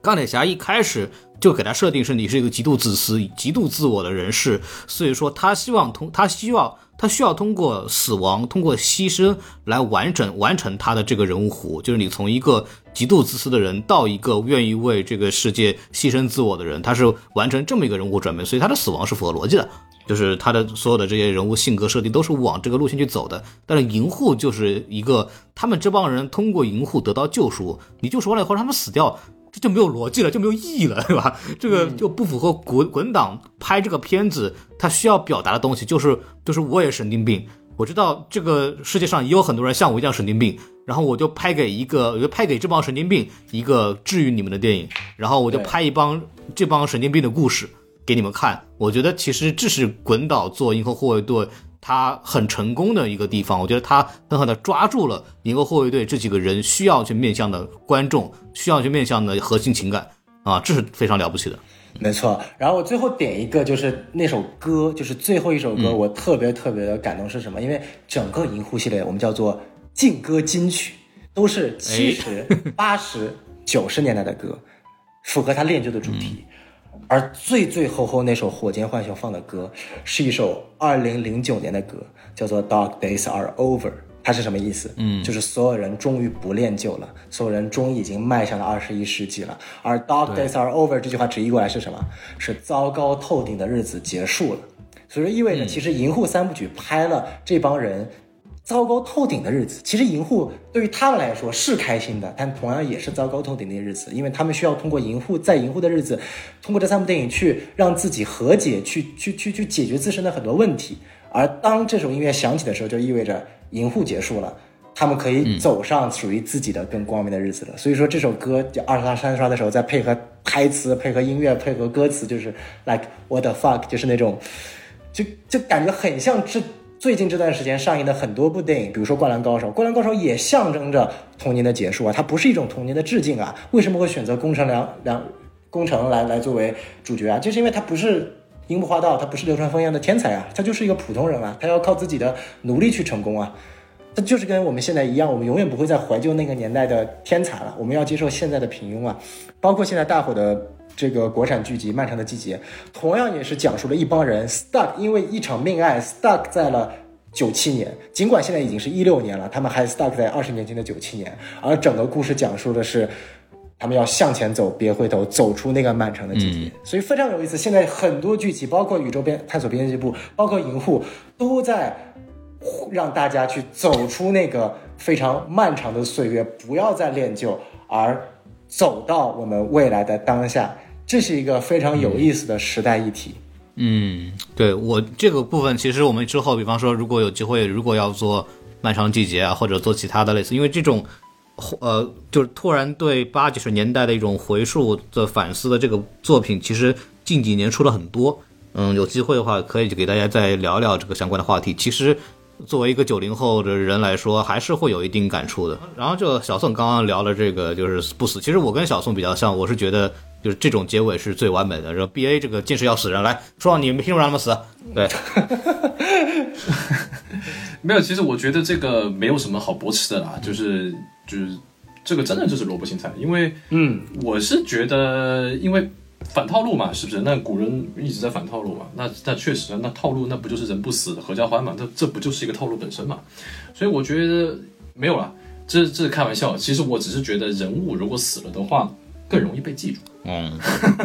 因为其实我并不是因为讨厌，我并不是因为讨厌火箭或者讨厌星爵，所以我希望他们死，完全就不是这么一回事。完全是因为我太喜欢火箭这个人物了。如果他死，因为这个呃死。能够定格那个人在那一刻做到了所有事情，取到了所有成就，以及把他这一生画一个完整的一个句号，然后再被后人歌唱，是否传承这个其实也并不是呃重要的。像我们看，我们也看到钢铁侠的传承都是什么玩意儿，是吧？所以这个传承并不是最重要的，而是能够被大家不断的拿出来去去去回忆，是吧？去比如说去感动，对不对？其实这个很重要。那么呃，我会希望他死，也只是我出于我自己啊，并不是我黑暗哦，只是说他活了，当然那那那那那是好事啊，大家都喜欢看合家欢，我也喜欢，我只是觉得在一些呃剧情上的处理嘛，是吧？你你偶尔死一两个人，其实也不会啊、有什么样的，可能有些人还真的很喜欢的，比如我这样子的，对吧？嗯，就是这样。哎，毕业，如果说一定要你除了火箭浣熊和星爵，就是你觉得让谁死，你觉得对你来说，来给你的感触最大？首先，卡莫拉绝对不能死，卡莫拉死真没意思，再死一次死了一回排除法，排除法，啊，排除法。然后那个德拉克斯他可以啊，他可以死，因为德拉克斯的归宿是孩子，那他的孩子死了，那么他随他孩子而去，拯救了那些白毛，那些白毛，然后这个其实是也是一个非常好的一个升华，对吧？你拯救这些白毛，他们到了这个这个 no nowhere 是不是？到这个无人之境去，他们也可以有个很好的生活。而且德拉克斯他是不是新的联呃银河护卫队成员？不是了吧？对吧？不管是从那个剧情上，还是从这个设定上，还是从他这个人物这个本身的这个出发，我觉得他死是可以的。但然后那个星云，呃，我一直没怎么说星云，是因为星云他是一个。呃，就是跟大家说一样，他很正常，就他的死，他没有必要死，就是其实他挺好，他已经有反转，就是他从好变坏，哎、从由由好变由由坏变好，这个其实已经已经可以了。我我对于星云没有什么要求，我觉得已经不错了。所以如果你问我哪个人物可以死的话，除了火箭浣熊和星爵，那么就是德拉克斯。好，我们既然成功的把三个主角杀死之后呢，我们可以 总结一下，总结一下，就今天我们聊的还蛮多的，因为其实我其实我们没有想到小宋对银河护卫队有这么深的情感，去聊到后面我也蛮感动，因为我确实也想到了，就是银河宇宙探索编辑部里边那个老唐嘛，对某种意义上来讲，跟银呃这个银护的这个团队的这个整体的这种心灵创伤，再到治愈，经经过旅程治愈，然后走向新世界，走走向新生活的这个旅程，其实非常的像。呃，这也是代表了一个，呃，怎么说，一个可能，呃，已经三十多岁、四十岁的一个人，可能更往更往前的一些人的一个对当今时代的一个统一的一个迷思吧。就是我们好像某种意义上慢慢发现自己要会快要被新的东西淘汰，但是我们又不能让自己去困在旧的时代里边，我们得必须得逼自己往前走，啊，其实是都都有这样的一个统一的情绪，呃，这也是我相信古恩也好，或者孔大山也好，这样的创作者的一个把握时代脉搏的这么一个作品的体现，我觉得这个还是非常有意思的。对，而且《银护》这个系列对我个人来说也是比较有有情感的，因为他第一部如果我没记错是一三年对吧？一一三年那个时候我还没有去美国，然后读电影，然后就对电影，因为一三年那部电影我都后来是在视频网站上看的，我当时都没有在电影院看，因为完全没有那个观念感念，那个时候我对 MCU 都还没有什么太多的认知。然后第二部是在一六年还是一七年？那一次，那时候我们在美国学电影，是对电影的热爱和期望达到了一个顶峰值。那个时候也是整个电影产业在全球视角上都是一个顶峰值。而那部电影当时也是，如果我没记错，我们我跟匡老师，我们当时是在那个我们学校里的那个，是吧？我带你过来看的。对呀、我刚刚不是在节目开头讲了之后，啊对对对费奇和古恩在下面坐着，对，因为那那门课呃那那次看，当时是提早全国全球公映将近半个月的时间了。我们那门课专门的，我们那门课很奇怪，每每周上四个小时课，一天晚上讲一个小时课程，然后看两个半小时的电影，然后都是那种提前全球上映的那种大热片，提早过来给我们看，然后解析。然后那门课我们是 final 的时候，我们的 final 作业就是看那看《银河护卫队二》，没有其他没有其他作业。然后，然后当时我就带孔老师一起看，所以那个时候对我来说是一个对电影热爱的顶峰时期。然后这一部出现在二三年，作为一部后疫情时代、后封城时代、后电影这个这个刚刚复苏时代，又是一个啊、呃这个整个对。当你去更好的了解电影，去了解它了之后的一个反思复苏，再结合现在一个呃所谓的这样的一个呃回望潮啊这样的一个看的时候非常有感触，所以它正好对应了我人生三个阶段。呃，我不知道大家去看这部电影的时候，跟我一定年龄段的人会不会也有这种感触？所以说，《银护》尽管它的时间非常的短，从一三年到二三年也就十年，但是它似乎又走过了非常长的一段时间，这个我觉得是一个嗯特别感触的地方。十十年也是一个不短的时间了，而且我们的过去这十年，其实生活包括整个意识形态也好，整体这个世界发生了一些我们都很难认、很难真正认识的这么一种新的变化。对，这个确实是一个非常有趣的十年了。相信以后再过多少年以后，我们再回头看的话，这个这一个十年一定会被载入历史去重点的去描写的，不论是国内还是国外。对，就是说说到这儿的话，我们还还是呃节目就聊的差不多了啊。你们其实嗯该聊的都聊的都挺全的，然后还是那个欢欢迎大家关注我们的微信公众号 S M F M 二零一六啊。哎，S M F M 二零七七。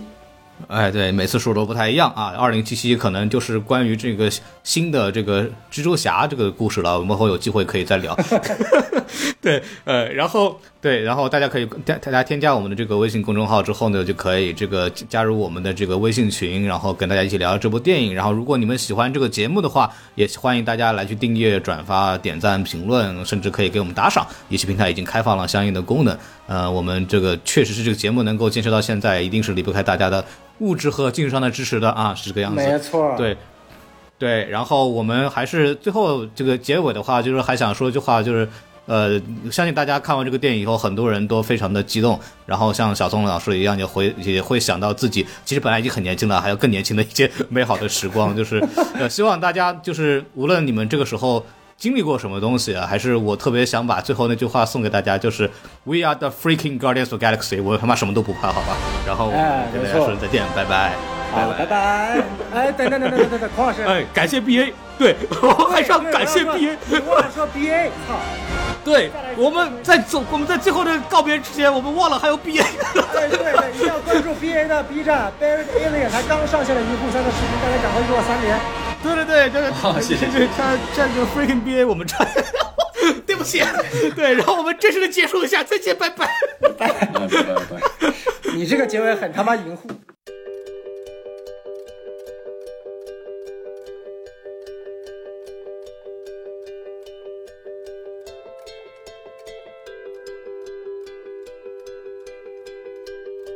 happiness.